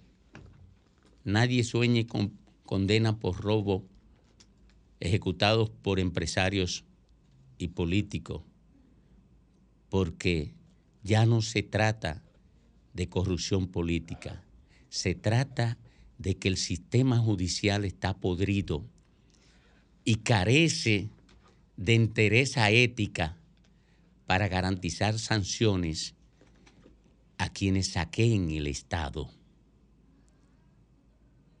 Esto se jodió.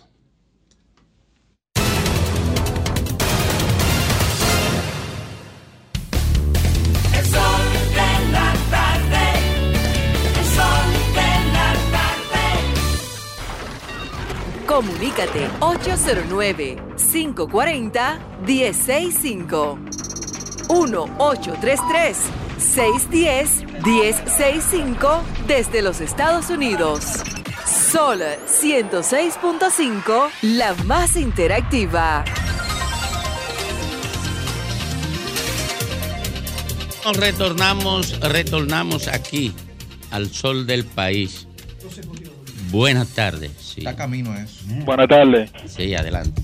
Domingo, no tiene desperdicio ese, ese comentario, no ese que usted hace, sino todos los comentarios. El 99.9% de los comentarios que usted hace.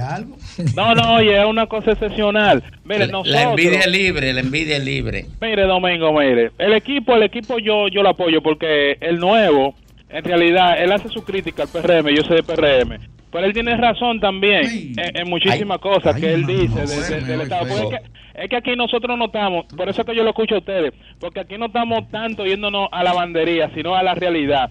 Hay que buscar una forma, no sé cómo, de nosotros salir no de los partidos, porque los, los partidos ya están, sino de quienes componen esos partidos que tienen el sistema podrido. Eso es lo que nosotros tenemos los dominicanos que tratar, porque es una vergüenza la justicia dominicana en este Sí, para país. que no aparezcan los es. y demás. Buenas tardes. Buenas tardes. Domingo. ¿Cómo está? ¿Cuánto tiempo? Todo bien Esa es la de los aguacates, esa es la de los aguacates. Le habla la Toli de Pantoja. Ah, no, la Toli. Todo bien, todo bien. Un abrazo a todo ese equipo. Gracias. Dos temitas breves, Domingo. Primero, no queremos más de lo mismo en los alcarrizos, ni queremos tampoco más basura. Me refiero a Junior Santos, que ahora se pone como Caobín, que le dicen di que Caobín, no sé por qué. Queremos un hombre justo, preparado, un hombre serio, ha sido un diputado ejemplar, no ha hecho nunca nada incorrecto, se llama Jaco Alberti, el próximo síndico para recogerle la dignidad a los alcarrizos. Y por otro lado, Domingo, la última actividad del PLD con, con Gonzalo, eh, Zorrillo Osuna dijo aquí en el multiuso, esto es lo mejor, esto es lo mejor, esto es Gonzalo, es lo mejor. De por Dios. Sí. No, pero es que él no había aprobado el gobierno de Luis Abinader. No tenía base para Ni lo ha opinar. aprobado todavía. Pero lo va a aprobar. No lo ha aprobado. No, él está oliendo. Luis Abinader no debe darle ni medio puesto. Por, No, por pero eso- ya él lo juró. ¿Eh? Ya lo juró. No, pero es un juramento de oprobio. No, Eso fue un juramento hecho bajo coerción. Bajo no, no, no, y- eso y- no es válido. juró, no, y una metralleta, Eso no es válido. Aparte, tú un guardia te está diciendo que le jure. ¿Qué tú vas a Hable hacer? por, hable por encima de ellos. Domingo, mira, eh, nosotros nos quejamos de la sociedad en día que tenemos, pero si los de arriba, que tienen un poco de, que de, eh, de dinero, de dignidad, eh, Eso ¿y casi nunca va y qué le van a dejar esta sociedad de abajo? Buenas tardes. Adelante. Adelante. Luis Abinader no debió jurarle esa vaina. Buenas tardes. Yo recojo ahí mismo y lo suelto en banda. Adelante. Ese pobre hombre se había preocupado ahí. Hable por encima de ellos. Domingo, Sí. excelente tu comentario como siempre. Pero oye algo, ¿tú ¿sabes dónde comenzó el fracaso de la lucha contra la corrupción? Y tú lo dijiste en, una- en algunas ocasiones. Cuando quisieron llevar los casos primero a los medios de comunicación. Sí, sí, el vedetismo. Mediatizarlo. ¿Qué- qué El vedetismo. Que, que ya la población entiende que al que se está investigando, si no está preso, no no no vale la pena. ¿Quiere que te diga una cosa? Lo único que recibirán como sanción de prisión será la medida de coerción en prisión preventiva. Porque después Claro, porque- el sistema judicial no es capaz de condenar a nadie que se robe mucho cuarto. Ahora, Claro, y el que se roba un salami le meten le meten un año. Y el que se mete Eso es lamen- lame- lamentablemente le hicimos entender a la persona que si no tiene media coerción preso no son culpables o sea eh, el que ellos estén en su casa y lo estén investigando no significa que sean inocentes se No. pueden investigar desde la casa ahora qué es lo que pasa que también que aquí lamentablemente se habla mucho de los partidos políticos pero sin empresariado no hay corrupción Mire, y mire. lo, y lo fuerte hay que estar hay- lo fuerte es ahí que está Mire, y mire, cuando esos verdugos mire. se meten en la política, lamentablemente, por más que se quiera, no se puede hacer nada. Mire, los tucanos fueron sobrevaluados. Había prueba del envío del dinero, de a quién se le envió, de a través de dónde se le envió. Había la confesión de Embraer, de la, de la empresa, y dijo cuánto se le entregó a todo el mundo. Y no condenaron ¿Y a, a nadie. quién se lo dio? ¿Y a quién se lo dio? Y declararon la extinción penal. Y Rondón admitió que, le- que recibió. No, del, no tiene que ver con ese caso. No, ese, En el ese, caso- ese dio de Embraer, no, eso de Ah, Embraer. Es sí. los tucanos. Ah, sí, verdad. Buenas tardes. No condenaron a nadie. Buenas tardes. Sí, buenas tardes, Domingo. Buenas Adelante. tardes, sol de la tarde. Domingo, no van a condenar a nadie porque hay un reguero de fiscales y de jueces que están nombrados desde el gobierno del PLD, que son de la Fundación Global y Desarrollo, que están para eso, eh, para no condenar a ninguno de esos corruptos que se adueñaron del país. Se adueñaron del país, se robaron el país. Y cuando llega Luis Abinader que quiere cambiar este país, no lo quieren aceptar, quieren hacerle toda la marrulla del mundo. ¿Por qué? Porque no había llegado un gobierno a este país que defienda los intereses de este país. No, ellos quieren eh, hacerse dueño de este país. Mira el caso del ex ministro de la ONSA. No, no estaba ni acusado ni por robo, ni por corrupción. No, él cayó preso por una redada. Eso es lo que hace el PLD, eso es lo que quiere el PLD. Y eso es lo que ellos quieren rescatar hoy en día. La delincuencia, los robos, los desfarcos de las instituciones. Buenas tardes. No entendí. Y la justicia independiente, ¿qué pasó entonces? Ya no hay. Eso, eso se Bueno, jodió. Domingo. Se jodió. Sí. El show Domingo. independiente. Adelante.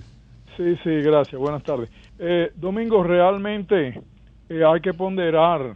Yo no voy a pedir cuatro años más, pero hay que ponderar eh, y ojalá que lo hagan todo el país el asunto de los autobuses para los estudiantes, porque eh, se subían hasta cuatro muchachos. Eso está bien. Eso ahí. está bien. Eso Eso, está está bien. bien. Eso le falta un- una información que no la manejamos, que es el, el stock de mantenimiento y todo esto. O sea, no sabemos bien cómo eso se va a Y quiere venderlo como nuevo, eso no es nuevo. Buenas tardes. Buenas. Adelante. Felicidades por tu, tu injundioso mensaje. Muy bien, te, te apoyo. Gracias. Diciendo yo, el pueblo, ¿tú sabes cómo esto se arregla? El pueblo no votando por todos esos delincuentes, porque aquí se sabe quién robó y quién no robó. Y gente por ahí di que, hablando de droga. Mi hermano no hable de droga. Que si hubo un gobierno corrupto, Quirino te le pidió a él que le buscara los maletines donde él se llevaba los cuartos. ¿Y de qué que él está hablando? Buenas tardes. Buenas, buenas tardes. Buenas tardes. Adelante. Le hablamos de aquí de los alcarrizos. Adelante, Alcarrizos. Yo he hecho como en varias ocasiones varias denuncias con relación a una a un tanque de gasoil que tenemos en los cerros y nadie ha venido a decir nada ni a hacer nada. Eso es en el kilómetro 18 de la autopista Duarte. Entonces, cuando, de- cuando explote, van allá a llorar los muertos ajenos y, y, y- y aparecerse de una vez un grupo de funcionarios ahí. Totalmente. Sí, eso es lo que están esperando. Entonces, Porque ¿a quién le corresponde eso? A medio a medio ambiente y a los bomberos. y a los bomberos. Y, lo, y, y Industria y oye lo, comercio. y oye lo siguiente, lo que le acaba el día de, ahora de anexar, un sinnúmero de goma vieja ahí, con el con la cantidad ahora mismo de dengue que tenemos, que incluso hay dos niños que en estos días tuvieron que internarlo eh, con ese problema de dengue. Pero cojan para allá, nada. cojan para el frente el Ministerio de Medio Ambiente, cojan para allá y háganle unos piquetes ahí frente a Medio Ambiente. Entonces, cuando yo escucho a veces decir que este gobierno está trabajando, que, que, que el- la alcaldía, señores, a veces uno te le da hasta coraje. Buenas tardes. Bueno, Domingo. Hey, adelante. Averigua, por favor, si tiene el contacto de Zorrillo Zuna. ¿A dónde fue que él estudió arte? Que yo quiero aprender esa vaina. Sí, Domingo, a Pero no se, lo, no se lo dejen solo a Zorrillo Zuna, que el que el que juró debió tener, carajo, más, más temple también y no prestarse a eso. Sí. De que jurando esa, esa porquería. A propósito, a propósito de la justicia, un juez del segundo tribunal del co- de, un juez del segundo tribunal del, del Distrito Nacional acaba de ordenar el retiro del brazalete electrónico al ex ministro de Salud Pública eh, Freddy Hidalgo. Ese nunca debió estar metido en nada. Oye, eso, nunca debió estar ni con brazalete electrónico ni con, me- ni con medida de coerción en su casa. Si hubiese sido un ladrón, hace mucho que se lo hubiesen quitado. Eso era insostenible. No, y la, ma- Oye, y la manera. el ¿Y quién le devuelve el sufrimiento? Ahora, ¿quién le devuelve el sufrimiento? Y se Y lo su dije, honor. y Y su se lo dije a Jenny, a Wilson Camacho, que estaban cometiendo una, una terrible injusticia en ese caso. Yo conozco a Freddy Hidalgo, conozco su integridad, conozco sus finanzas. Y hombre. Oiga, yo conozco los datos sobre sus finanzas. Ni se enriqueció, ni sobrevaluó. Oigan, yo voy a la cárcel con Freddy Hidalgo. Un abuso. Esa fue Óyeme. una iniquidad populista. Y sacado de madrugada en, en camiseta. y de todo. Desconsiderado. Coño. Oye, esa fue una iniquidad populista.